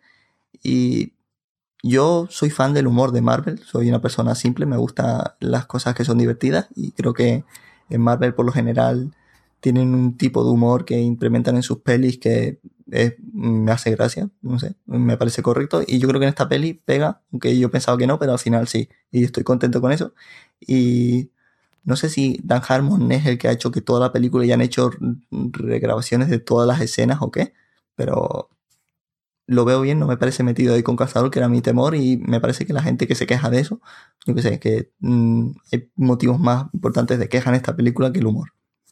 Yo, yo, creo que lo que pasa es que la gente no se esperaba para nada que esta película fuese ni un mínimo graciosa, porque yo he llegado a hablar con gente que ha oído hablar de la película y, como eh, tengo una anécdota que me pasó que me pasó en la película que es que una persona que me conoce fue a ver la película sin que yo me enterase y me reconoció por mi risa en medio del cine Así que es una anécdota que he contado mucho, porque tengo una vista un poco particular y tal. Y al contarla, hay un montón de gente que me ha dicho como, pero la peli es graciosa. Y así que parece que a la gente le, sorprende un poco eso. Pero más allá de eso, yo creo que está muy bien estructurado el humor. Es decir, como dices tú, hay un poco de humor al principio para que entendamos que va a haber humor y luego no nos pille desprevenidos sino quede metido con un cazador. Pero cuando la peli necesita ser seria, lo es. Es decir, durante 20 minutos, bueno, o 10 minutos, la peli es como, mira hasta qué punto se le ha destrozado la vida a este hombre, un poco por su culpa, pero y ahí no hay ningún chiste, es decir, ahí no, no, estamos ahí para no estamos ahí para entender la tragedia de, lo que le ha pasado y tal, y la película lo hace muy bien, y, pero luego cuando, cuando introduce humor lo hace bastante bien, yo creo que funciona, creo que no rompe los momentos más dramáticos, como he dicho, hay un momento dramático con el personaje de, de Swinton que a mí me, me llegó muchísimo, y bueno, no sé, yo, yo no lo veo como ningún problema, y creo que aunque sí, desde los Vengadores, la mayoría de pelis Marvel suelen tener humor porque han visto que funciona y que es algo en su tono que suele vender bien. Yo creo que, salvo algunas películas como a lo mejor, bueno, aquí no estamos de acuerdo, pero creo que en Thor 2 el humor sí que es la única película en la que a veces se llega a ver un poco fuera del lugar. ¿Qué a ver, no, la escena del metro es lo mejor que ha pasado en Marvel, ¿eh? pero hay otras escenas en las que se me aganta. Pero bueno. Mira que te censuro esto, ¿eh? que yo edito esto. que no, que no, déjalo. Que está bien que no tengamos siempre la misma opinión. Eh, pero en general yo creo que Marvel sabe dosificar el humor. Porque, por ejemplo, por mucho que esta peli sea graciosa, y tenga sus chistes, no hay. compáramelo con Guardianes de la Galaxia, que es básicamente. Eh, va chiste por segundo esa película. Eh, eh, compárame esta película, esa película hasta con los Vengadores. Es decir, después de ver Guardianes de la Galaxia, te das cuenta que tampoco es que haya tantos chistes de los Vengadores en comparación. Así que la gente dice, todas las películas de Marvel tienen demasiado humor y lo, y lo arruinan todo. Pero fijaos de verdad en la cantidad. Porque, por ejemplo, en Civil War, si quitas la escena del aeropuerto, haga tres chistes en toda la película. son pelis que saben cuándo tienen que ser serias y cuándo no, y creo que lo hacen bastante bien. Y no tengo mucho más que decir sobre el humor, aparte de eso. Así que hablemos ya así de algo inevitable en pelis del universo Marvel, pero aquí diría que llegarán a no haber escenas post-créditos y ni siquiera sería un punto que necesitamos poner, porque es la integración del universo Marvel cinematográfico en la película. Y esto lo comenté un poco por Twitter y tal, que es que me parece de las pelis que tienen menos conexión, porque hasta, hasta Guardianes, que era una peli muy independiente, a mí me transmitió más conexión directa con el universo Marvel cinematográfico, por eso de que sale Thanos y que, y, que mencionan muy abiertamente lo que son las gemas del infinito y hacen como exposición muy, muy bestia sobre las gemas del infinito. Eh, aquí hay cositas, como hay elementos una gema del infinito. Hay una gema del infinito, pero, pero quiero decir, compáramelo con Guardianes. En Guardianes hay una escena de 5 minutos en la que te dicen, esto es una gema del infinito y las gemas del infinito son aquí. Y aquí hay, una, hay como un minuto en el que dicen, esto era una gema del infinito, por cierto, y ya está. Y aparte de eso, y hay como una referencia muy pequeña a lo que puede ser máquina de guerra, pero el director ya ha dicho que no, creo que la peli tiene como cero conexiones, tipo, se ve, se ve la Torre de los Vengadores en el horizonte y tal, en Nueva York, y creo que es de las más independientes que ha habido, y como digo, si no hubiese escenas post-créditos, porque si entra en detalles, una de las escenas post-créditos tiene una conexión bastante enorme con el universo Marvel cinematográfico. Si no fuese por eso, creo que sería de las más pequeñas. No voy a decir que la gente no se daría cuenta, porque hemos llegado a un punto en el que, a ver, la gente ya sabe lo que es una peli Marvel y de hecho han cambiado la intro, el, la intro del logo de Marvel Studios para que salga Hulk y salga Capitán América. Ah, no, a mí me gusta muchísimo. A mí me gustó. Y en, en, eh, eh, en, 3D va muy bien. Pero como, la, como la han cambiado, eh, creo que ya no, hay, ya no hay gente que vaya a decir, oh, no me he enterado que esto ocurría en el mismo universo que Capitán América, porque Capitán América sale en la intro. Pero aún así es, es muy independiente. No sé cómo lo viste tú esto. No, eso, yo obviamente vi que hay relación. Me parece que es guay, o sea, en esta peli ya tienen bastante que mostrar y, me gusta que las instrucciones sean más veladas, como esa que dice que de fondo se ve la torre de los Vengadores, o cuando dicen, no, sí, sí, pero esto es una gema del infinito.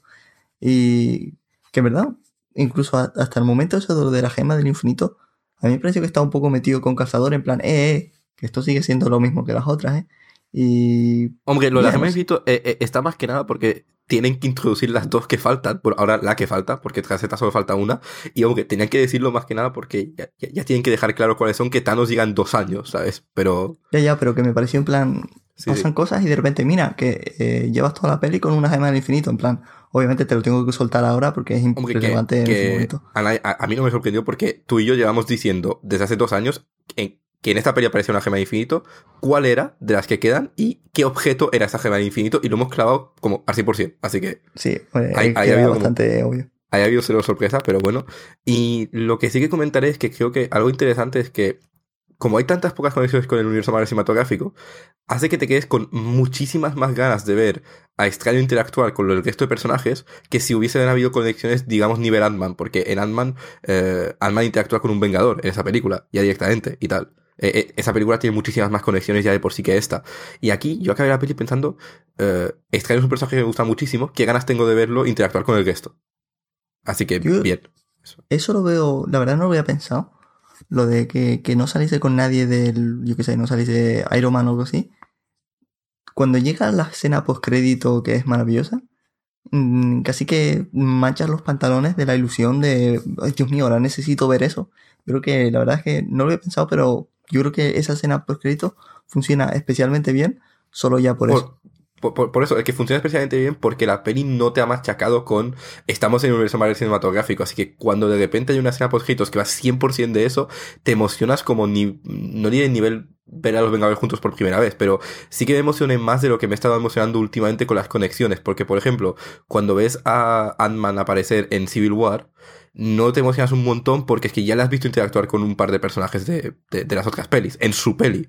Aquí, aquí como, como te lo han como y prohibido entre comillas, cuando por fin empieza a conectar te emocionas. Así que muchas ganas de ver a Extraño haciendo cosas ahí por, porque tiene que salir Infinity sí o sí ya, es decir, ya, ya no tiene opción. Así que bien. El día en el que los Guardianes de la Galaxia hablen con alguien de Marvel, me muero. No, nos morimos. Hombre, tú, eh, eh, eh, espera, espera, te voy a decir una cosa. El día que haya una escena en la que Mapache Cohete, bueno, Rocket, dice que necesita el brazo mecánico de, de- del soldado de invierno para hacer algo, nos morimos. Nos morimos ahí O mismo. sea, Tú te das cuenta que esa escena va a pasar, ¿no? no hay- Ahora necesito que pase. Así que bueno, eh, eso va a ser impresionante. Y pasemos de hablar de esto a algo un poco menos gracioso, pero creo que había que comentar. No vamos a desarrollarlo un montón porque no somos los más indicados para hablar de esto, pero creo que hace falta comentar que esto pasó en la promoción de la película, que es que hay un poco de polémica con el, el trato racial de algunos personajes de los cómics, porque el problema que tiene Doctor Extraño es que es uno de estos cómics escritos en los 60 que coge mucha cultura asiática en, en sus orígenes y tal, y que lo tiene todo muy inmiscuido en, en el origen del personaje y en la mitología, pero de una manera un poco incómoda y que grita, hola, somos hombres blancos y llamados, bueno, llamados Stan Lee y Steve Ditko, haciendo, eh, cogiendo cultura asiática como, como queremos, porque el, el, el anciano originalmente es el típico eh, viejo sabio asiático, que es como uno de los dos papeles que pueden tener los asiáticos en, cultura occidental estereo- de manera estereotípica, que es básicamente o eso o ser un sirviente, y sorpresa, el sirviente también está porque es Wong. Así que eh, esos problemas siempre los ha tenido Doctor Extraño, y el problema de hacer una adaptación de Doctor Extraño es que vas a tener que referenciar eso de una manera o de otra, porque para empezar no te vas a poder escaquear del hecho de el hombre blanco que, que, que es más sabio que en cultura asiática que cualquier asiático una vez que lo entrenan. Salvo, salvo si, coges a un actor asiático para que sea extraño, que no lo han hecho. Así que eh, de eso no se puede escaquear. Y se ha intentado un poco arreglar esa polémica haciendo que el anciano no sea no sea asiático y sea como una mujer, eh, la mujer más andrógina del universo, básicamente. Y eh, han quitado el papel de sirviente para Wong, como he dicho.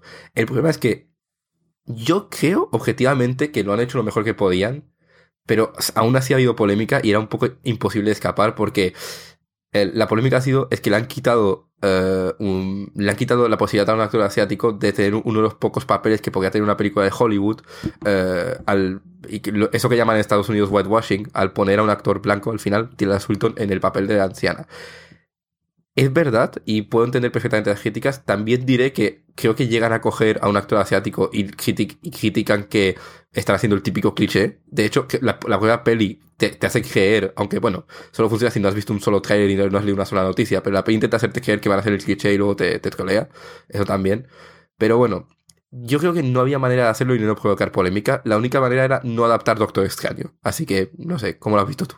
Pues yo creo que todo este tema del personaje del anciano o el anciano, lo que quiera, iba a dar polémica sí o sí, en plan lo que en inglés se conoce como un catch 22, porque en la situación que hemos visto es que han cogido a Tilda Swinton para ser del anciano, que siempre ha sido, como dices, un señor asiático súper sabio y súper guay, y que el hecho de coger a Tilda Swinton, pues han cogido un actor blanco que podía haber sido un actor asiático y bla, bla, bla. Y que si hubiesen cogido a un actor asiático para interpretar al anciano, que vendría siendo la adaptación más fiel a los cómics, habrían dicho que es racista porque es un señor anciano que solo está para hacer esas cosas. Y yo creo que, dada esta situación, o como dices tú, no se adapta el Doctor Extraño a la gran pantalla, la opción más fácil, que no es más fácil, pero que habría sido un poco la solución más perfecta en un universo de situaciones en la que todo encaja y todo es puro y llamado Overwatch, es que em, para ser el personaje del anciano o la anciana, habrían cogido a una mujer asiática que fuese negra de piel o yo que sé, mongola, que suelen ser más morenos que los chinos, y que estuviese en silla de ruedas. Y entonces, y probablemente que sea lesbiana o algo así. Y eso todo se va sumando, todas esas cosas, y la gente no tendría nada de lo que quejarse. Bueno, habría gente que se quejaría de que no es asiática. No, sí, es verdad, ya está todo correcto. Y así mete mujeres, o sea, es Malhala. Y, o Shambhala. Y eso, eh, esa habría sido la mejor opción posible para salir de este enredo. Yo, es lo que digo, el problema es que cuando adaptas personajes eh, que tienen como su origen escrito en los 60 o 70, basado en la cultura asiática, o bueno, en una cultura que no es la occidental, básicamente en general, eh, o no los adaptas, o si decides adaptarlos, estas cosas van a quedar mal y va a haber polémica hoy en día. Porque con Puño de Hierro está pasando exactamente lo mismo, y cuando hablemos de Puño de Hierro en marzo, comentaremos lo mismo. Porque ha habido la misma polémica con Puño de Hierro, básicamente. Así que eso es inevitable. Pero bueno, mmm, dicho ya esto, yo voy a pasar a una cosa que acabo de añadir al guion corriendo, pero creo que hacía falta comentar, que es la banda sonora. Más que nada porque se ha hablado mucho últimamente de que Marvel no tiene bandas sonoras muy memorables y es debatible. Yo diría que es más el hecho de que no reutilizan los temas de sus personajes más allá de una película, lo cual es como un negro bastante gordo. Más que el que en las películas la música no mole. Pero especialmente aquí quiero comentarlo porque hablé hace un par de programas, creo, de mi teoría de los dos guiachinos, porque el, compositor aquí es Michael Giacchino. Eh, y di el ejemplo de que en 2015, creo que fue, sí, el año pasado, Giacchino como hizo dos películas importantes. Hizo Inside Out, o ¿cómo, del revés se llama en España, y, y, Jurassic World. Y en, en, Inside Out, básicamente, Giacchino te hace la banda sonora de tu vida y como escuchas el tema principal de Inside Out, sabes exactamente de qué peli están haciendo. Y luego en Jurassic Park, salvo por los temas que copia de, de, John, Williams, básicamente, no hay nada que destaque. Es como, yo no recuerdo nada de Jurassic Park y cuando me dices que lo hizo Giacchino, me quedo... World. World, perdón. Eso. Eh, me quedo como, ¿qué me estás contando? Y al final diría que no hemos tenido ni a un extremo ni al otro. Hemos tenido un Giacchino bueno. Creo que es como de. si escuchas el tema principal que ha hecho para Extraño, que se escucha un par de veces en la peli en diferentes versiones, creo que es bastante carismático y sobre todo el tema de los créditos me gusta muchísimo, lo he escuchado un buen par de veces. Pero el problema es que creo que ha hecho una buena banda sonora que la peli no sabe usar. Porque, eh, salvo los pequeños momentos en los que usa el tema principal, y salvo los créditos, que los créditos te, te, te ponen los cuatro minutos del tema de los créditos, que es genial, la la peli no acaba de usarla muy bien y he escuchado la banda sonora aparte y creo que es un muy buen trabajo y creo que es más un, problema de que la peli no acaba de usar muy bien lo que hizo. Pero aún así estoy contento porque al final del día acaba teniendo más carisma la banda sonora, aún así, y se me acaba quedando más que la mayoría de las pelis de Marvel. Así que no sé si tú lo has notado un mínimo o si te ha sido completamente indiferente o qué. Yo diría que esta banda sonora es mejor que la de Star Trek. Yo creo que eso no hay ningún tipo de duda. Pero he de decir que en más de una ocasión que sonaba el tema principal, yo creo que Michael Giacchino estaba grabando Star Trek o había acabado hace poco, porque se parece en ciertas ocasiones, en ciertas melodías y ciertas armonías, al tema principal de Star Trek, de su versión de las pelis nuevas. Mm, puede ser. He visto, he visto más gente comentarlo, no me parece cosa mía. O sea, no me parece, obviamente, lo oyes y dices, vale, es la peli extraño. Pero hay ciertos momentos en los que dice, ¡ay Dios mío, ahora van a decir que es la última frontera. Puede ser, sobre todo en las versiones que se escuchan dentro de la peli, porque creo que el tema de los créditos, la versión de los créditos sí que es muy suya porque mm, es bastante más psicodélica y tal, pero hay momentos en los que eh, suena la peli que es un poco como la Enterprise va a salir por detrás y decirle a, a, a que están a punto de llevarlo a bordo o algo así, es verdad, pero bueno. Y, se está comentando... Eh, bueno, sí, espera. Del tema de los créditos quería decir una cosa. Es que en su momento, ya lo hablamos tú y yo, que con esta película cuando anunciaron, cuando dijeron que cogieron a Scott Derrickson, él decía que iba a ser una película diferente y toda esta cosa, que visualmente iba a ser el, yo qué sé, el Valhalla o Shambhala hecho película, vale, bien. Y cuando quisieron, yo tenía interés en ver a quién elegían para la banda sonora, porque el, el Derrickson decía que iba a ser un viaje chungo, trópico, psicodélico chungo. Entonces yo tenía mucho interés por ver a quién cogían. Y cuando cogieron a Michael Giacchino, me decepcionó un poco porque soy fan de este hombre, eso sí, me gusta en Lost, en Fringe, en Star Trek, en Inside Out, me gusta mucho. Pero, eh, estando tanto tiempo Scott Derrison hablando de que iban a hacer una peli distinta y no sé qué, el hecho que cogiesen un compositor de bandas sonoras que es más o menos medio, sí, clásico, en su estilo. Pues, ¿te acuerdas que te lo comenté? Dice que sí, me parece que es un tío muy talentoso y tal. Pero que aquí te hubiésemos quería... ver a alguien más psicodélico en, estilo ya de por sí. sí. Mm. Y entonces en la peli me dio la razón, en plan, la peli, la banda sonora es una peli de banda sonora de una peli importante. Pero luego llegan los créditos y Michael Giacchino, por la cara, mm, saca a su Genesis, a su Yes, a su Pink Floyd interno y se saca un temazo de tema pro rock psicodélico chungo setentero que yo casi me derrito ahí en el cine en plan ah, yo, yo, el tema cosa no pare nunca lo, tengo en el, lo tengo en el móvil y lo, lo escucho en bucle desde que salí de la peli el de los créditos es, la hostia. Es maravilloso es plan Dios, Dios mío de mi vida. Es que si toda la peli si, si, si, toda la peli tuviese un, usase una banda sonora así, creo que recordaríamos muchísimo más el uso dentro de la peli. Aquí el problema es que el mejor uso de la banda sonora está en los créditos. Eso sí, son los créditos en los que menos me impacté tanto esperando a que llegue la escena post créditos, porque solo con el tema yo estaba contento. Obviamente es que es un pedazo de temazo impresionante, Dios mío.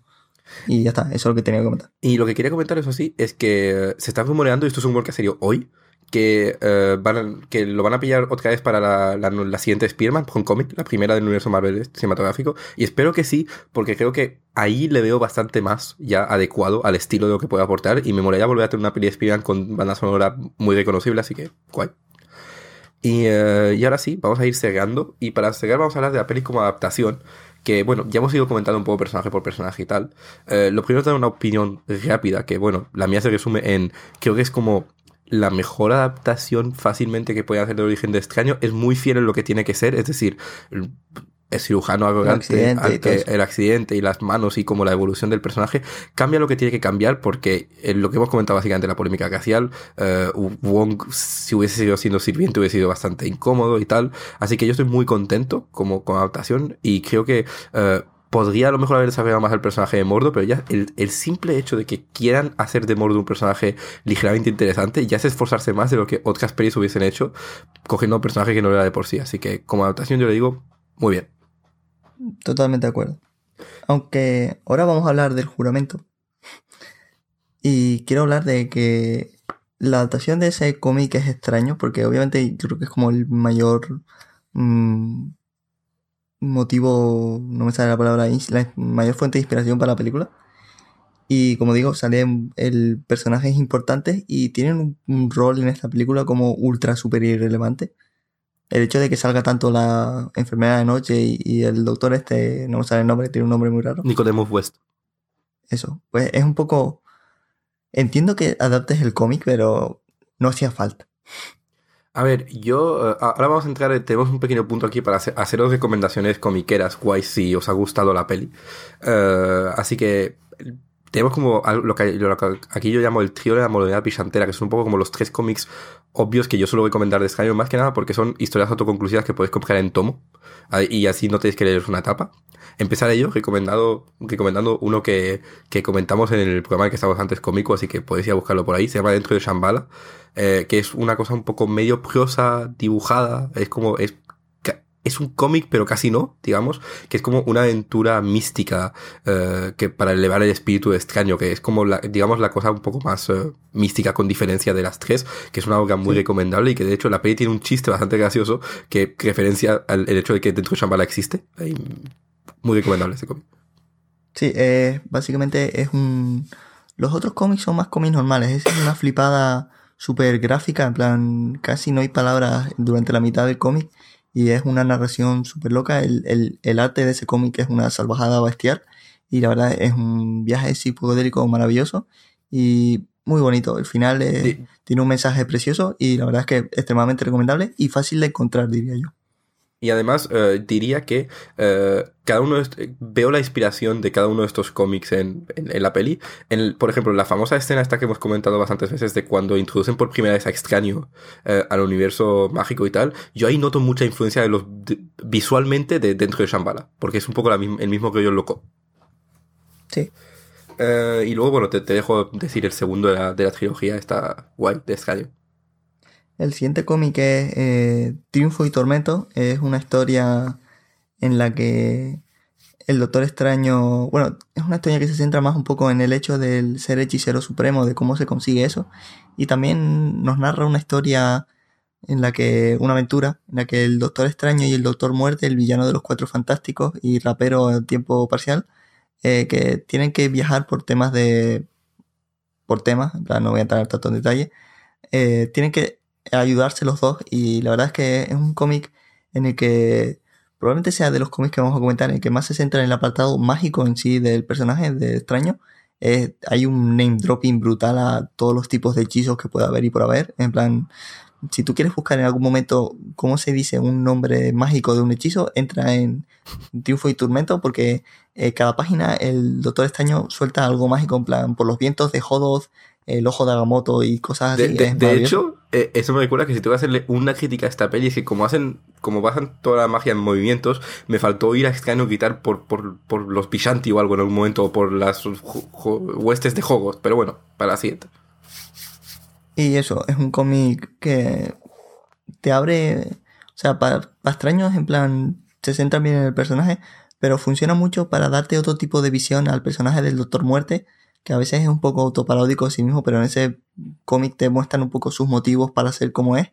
Y la verdad es que es uno de mis personajes favoritos del universo Marvel en general. Y la verdad es que ese cómic me encantó porque mezcla el Doctor Extraño, que me parece maravilloso, un personaje súper guay, estéticamente es maravilloso y temáticamente es fascinante con Doom, que como digo, es un rapero sensacional, y aparte es un villano de los cómics que mola un montón. Y de, hecho es un cómic muy influencial porque el, mayor evento que ha tenido Marvel en décadas, que fue Secret Wars, se acabó hace poco, básicamente es... Eh, eh, el, yo lo que se mira como Jonathan Heeman, que es el que ese evento, se leyó Triunfo un Tormento, le moló y dijo lo voy a hacer pero mejor. Así que... Así que muy recomendable. Y luego llegamos al, a la obra más influencial para la película, que también es la que hemos estado mencionando todo el rato, que es eh, el Doctor Strange el Juramento, que es la más reciente, creo que se publicó ahí por 2005-2006. está realizada por Brian Cabauga, que es eh, el señor este que, que, me firmó un cómic hace poco, eh, lo hablé la semana pasada, y dibujada por Marcos Martín, que de hecho le ha firmado a Loren aquí presente el, el Juramento. yo tengo mi, mi cómic del Juramento mi primera página es un dibujo firmado del Doctor Extraño por Marcos Martín, que ya lo digo, me parece un dibujante sensacional y la verdad es que es muy recomendable y mola un montón. Y, sobre, el y sobre el juramento decir que eh, es creo que es fácilmente mi historia favorita que yo el Doctor Extraño porque es una historia un poco que viene a reivindicar que los orígenes de Extraño y recordar que antes de ser el maestro de la magia y el hechicero supremo era un doctor y que eso influencia bastante su personalidad y que eh, y su manera de ser. Y de hecho aquí es donde más noto la influencia del, del cómic en la peli es en un par de cosas. Por ejemplo la personalidad de Extraño en este cómic reivindicaron que por mucho que haya evolucionado muchísimo sigue teniendo un toquecito de arrogancia y sigue teniendo un poco sigue siendo un poco como bromista, sin gracia y tal. Y eh, eso eh, está como 100% en cómo Cumberbatch caracteriza al personaje. Y luego también eh, insisten mucho en, la, en, en el cómic en que básicamente Extraño intenta seguir manteniendo el juramento hipocrático, de ahí el nombre, en lo que hace como hechicero supremo. Y eso está en la película, porque en la película hay, momento, hay un momento en la que extraño como viene a recordar, yo soy un doctor antes de, antes de ser un mago y tal, y yo hice un juramento y lo quiero seguir manteniendo, y ahí eh, en ese momento es como, falta que te pongan como un, la imagen del cómic que tengan en sus, mejor, en sus librerías más cercanas, básicamente. Así que sí, sí que noto muchísimo la influencia y no sé qué tienes tú, tú que decir del juramento. Pues, como digo, un cómic muy recomendable. Te, ese sí que diría que se centra más en extraño y te abre un cierto apartado que no se suele tocar, que es el hecho de que él es un doctor, aparte de ser el hechicero supremo y todas esas cosas, y maestro de las artes místicas, pues es un señor que es doctor, que ha estudiado medicina y sabe aplicarla al resto de su vida, y como esos conocimientos, esa práctica y tal, se aporta a su yo actual, que es el mago y tío loco por excelencia. Y la verdad es que me encantó muchísimo. Fue, creo que es la historia que también mi favorita. Probablemente junto adentro de Shambhala, pero porque es el apartado eh, gráfico es una sensación, es maravilloso. Y eso, que eh, probablemente sea el mejor de los tres y yo lo tengo firmado, así que mejor por mí. Y una última cosa que tenemos que decir es que actualmente eh, el Doctor Extraño vuelve a tener una serie regular por primera vez en décadas. Como dijimos, se tiró 20 años casi siendo como el invitado de lujo en todas las series, pero sin tener serie él. Y el año pasado se dieron cuenta, allá por octubre de 2015, que oye, oye, a lo mejor ahora que vaya a una peli estaría bien que tuviéramos una serie regular. Y se la dieron a Jason Aaron, que es un señor, es un guionista muy guay de, de Marvel, uno de los mejores que tiene, salvo cuando hace eventos, pero si no está muy bien. Eh, y a Chris Bachalo, que es un dibujante que normalmente no me suele gustar, pero aquí diré que es la excepción. Sobre esta serie, tengo que decir que es curioso porque para hacer la serie que sale básicamente porque la película iba a llegar, es una interpretación muy diferente del Doctor Extraño y cambia muchísimas cosas como clásicas del personaje, hasta el punto en que diría que la peli es una interpretación más clásica del Doctor Extraño que el cómic actual, básicamente porque lo rejuvenecen un montón, le quitan las canas, lo cual yo creo que es como la mayor cagada que han hecho en esa serie, porque sinceramente para mí que tenga las canas al lado, a los dos lados, es un poco como la base visual del personaje. Si quieres hacer una silueta al Doctor Extraño, le pones las canas. Así que, eh, eh lo rejuvenecen, lo hacen bastante más picarón y como bastante más bromista. Y, y, creo que es un intento de Aaron de darle más personalidad de la que tenía últimamente en los cómics y funciona medio. Eso sí, la serie me gusta, es decir, creo que han hecho un par de cambios que no hacía falta hacer, pero en general la serie me gusta. Creo que Bachalo es la primera vez que me gusta mm, especialmente ese dibujante porque suele tener composiciones de páginas bastante confusas y, eh, y, eh, y detallan bastante poco sus personajes. Y pero aquí va bien porque em, como la serie busca hacer una locura bastante gorda porque y busca aprovechar mucho la mágica y tener cosas muy grotescas en sus páginas y tal pues resulta que a Bacharo se le da relativamente bien hacer eso. Y luego una cosa que diré es que creo que Aaron insiste un poco demasiado en la magia tiene un precio hasta el punto en el que, de, que deja casi de ser divertida. Eso es como la pequeña crítica que le pongo a su etapa. Pero ahora sí, en general, me gusta mucho. Tiene un primer arco que dura, bueno, técnicamente el primero dura 5, pero el verdadero primer arco dura 11 números. Y en general, si queréis seguir regularmente una serie del Doctor Extraño, pues eso, la tenéis en España ahora mismo en Grapa, creo que la está publicando Panini, y es bastante recomendable. No es, digamos, como la serie al nivel lo que está haciendo Aaron en Thor ahora mismo, que es espectacular, que a mí me hubiese gustado, pero aún así la sigo disfrutando bastante. Y Loren, creo que tú te has leído el primer arco, así que, ¿qué te parece? Sí, eh, yo me he leído los cinco primeros números. A mí me gusta así el, la versión del doctor que interpreta Aaron en sus páginas. Mm, me parece así guay. Me gusta porque se centra en otra cosa, que es el hecho de que el peso que supone en el Doctor Extraño el hacer la magia, porque es algo que no se suele centrar y me parece en plan interesante porque básicamente se centra que para es un poco la primera ley de la termodinámica aplicada a la magia que para hacer algo tienes que dar algo y me gusta cómo funciona eso una dinámica entre la relación de extraño y Wong que me gusta bastante más de la clásica.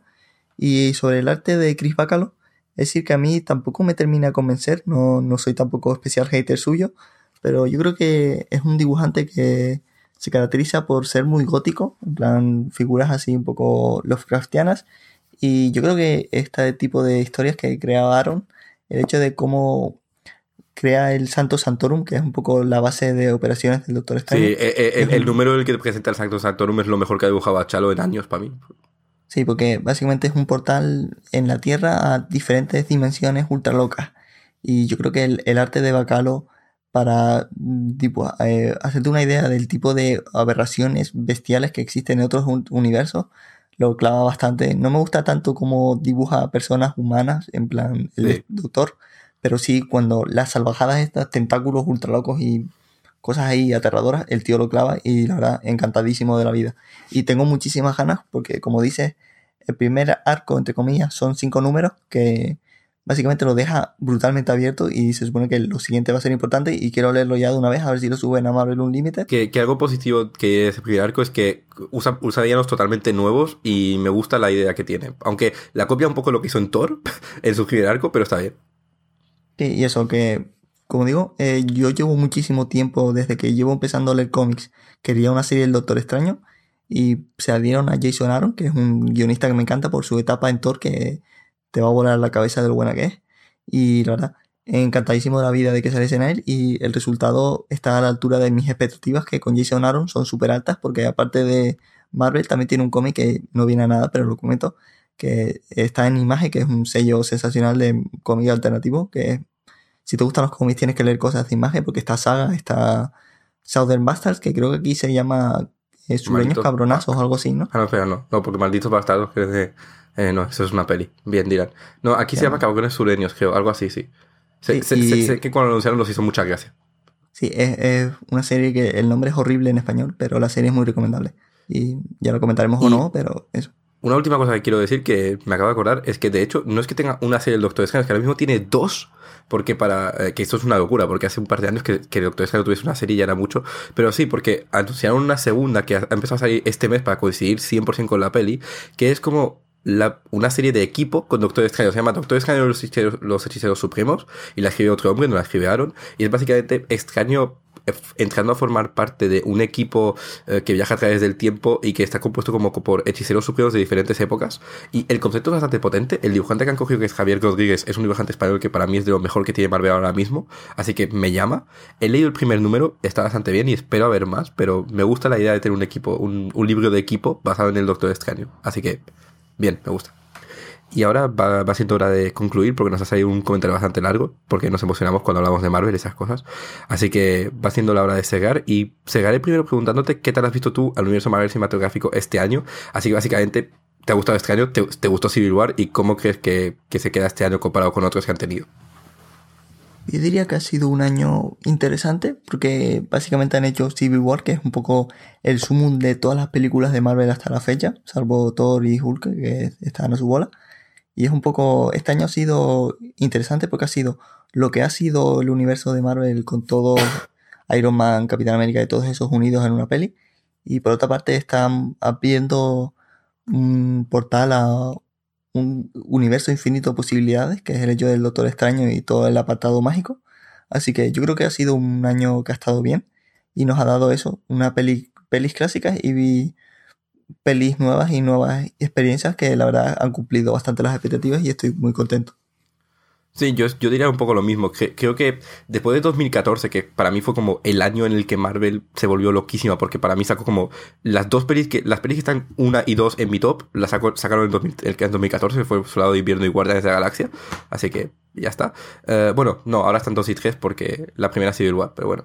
Eh, y, eh, y luego el 2015 fue como el año un poco raro para Marvel porque salió la de Ultron que a mucha gente no le gustó y hasta a nosotros que no nos gustó tampoco es que nos parezca de, las mejores en general. Eh, y luego sacó Ant-Man que estuvo bien pero tampoco a nadie le entusiasmó y creo que este año han vuelto a subir porque han hecho como un año buenísimo y además muy variado como has dicho tú porque han sacado la peli que no puedes ver sin haber visto las otras pelis, básicamente, que es Civil War, y es como el culmen de todo lo que han hecho, y para mí es mi favorita, y es una locura, y es genial.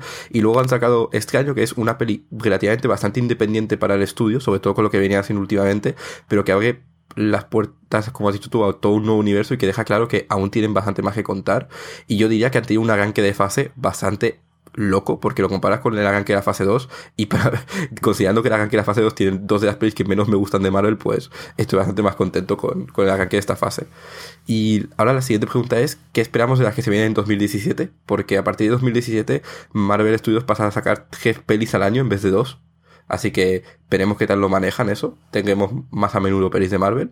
Y bueno, recuerdo rápidamente qué pelis salen y, y mientras Loren hiperventila le doy paso a que hable lo que espera. La primera, la que tenemos en mayo, será Guardianes de la Galaxia Volumen 2. Luego tendremos en, en junio, y aquí es donde, no, en julio, eh, aquí es donde hiperventilo yo, Spider-Man Homecoming, que a ver qué nombre horrible dan en España, porque os recuerdo que a esto le van a dar un nombre horrible, a lo de Homecoming, y luego en, en noviembre, en un año, tendremos Thor Ragnarok, la tercera de Thor, que dirige eh, Waititi, el hombre que dirigió la película sobre vampiros más graciosa de la historia, bueno, más graciosa intencionalmente de la historia. Así que, bueno, eh, Loren, ¿qué esperas de Marvel en 2017 y cómo te ves un poco la, así, lo que tiene preparado?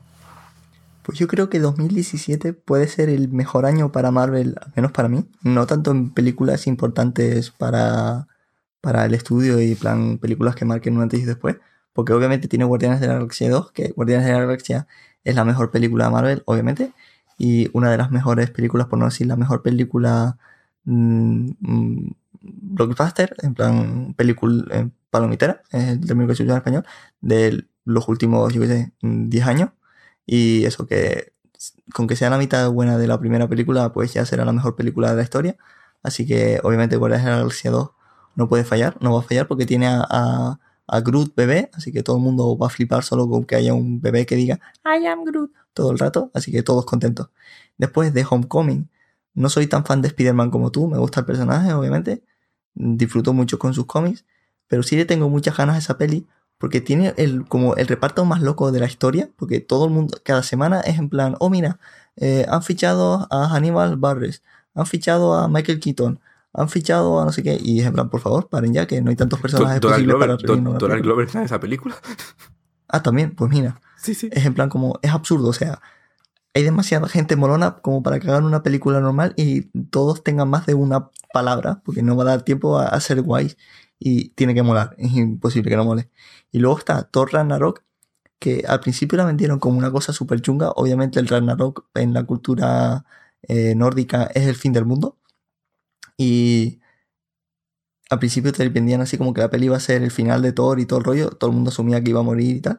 Pero luego ficharon a Waititi, que es un señor que ha dirigido capítulos de Fly of the Concourse, aparte de What We Do in the Shadows, que es en plan un señor que hace comedia y la hace comedia absurda y loca. Y desde entonces la peli ha cambiado brutalmente su imagen visual. El, por ejemplo, el logo. el logo es, antes era súper oscuro, en plan, yo qué sé, el Señor de los Anillos en logo, y ahora es en plan Tron en logo. Es una cosa, what? Necesito ver esa peli. Además, ha fichado a medio Jurassic Park, el, el casting original. y es verdad. no puede no molar.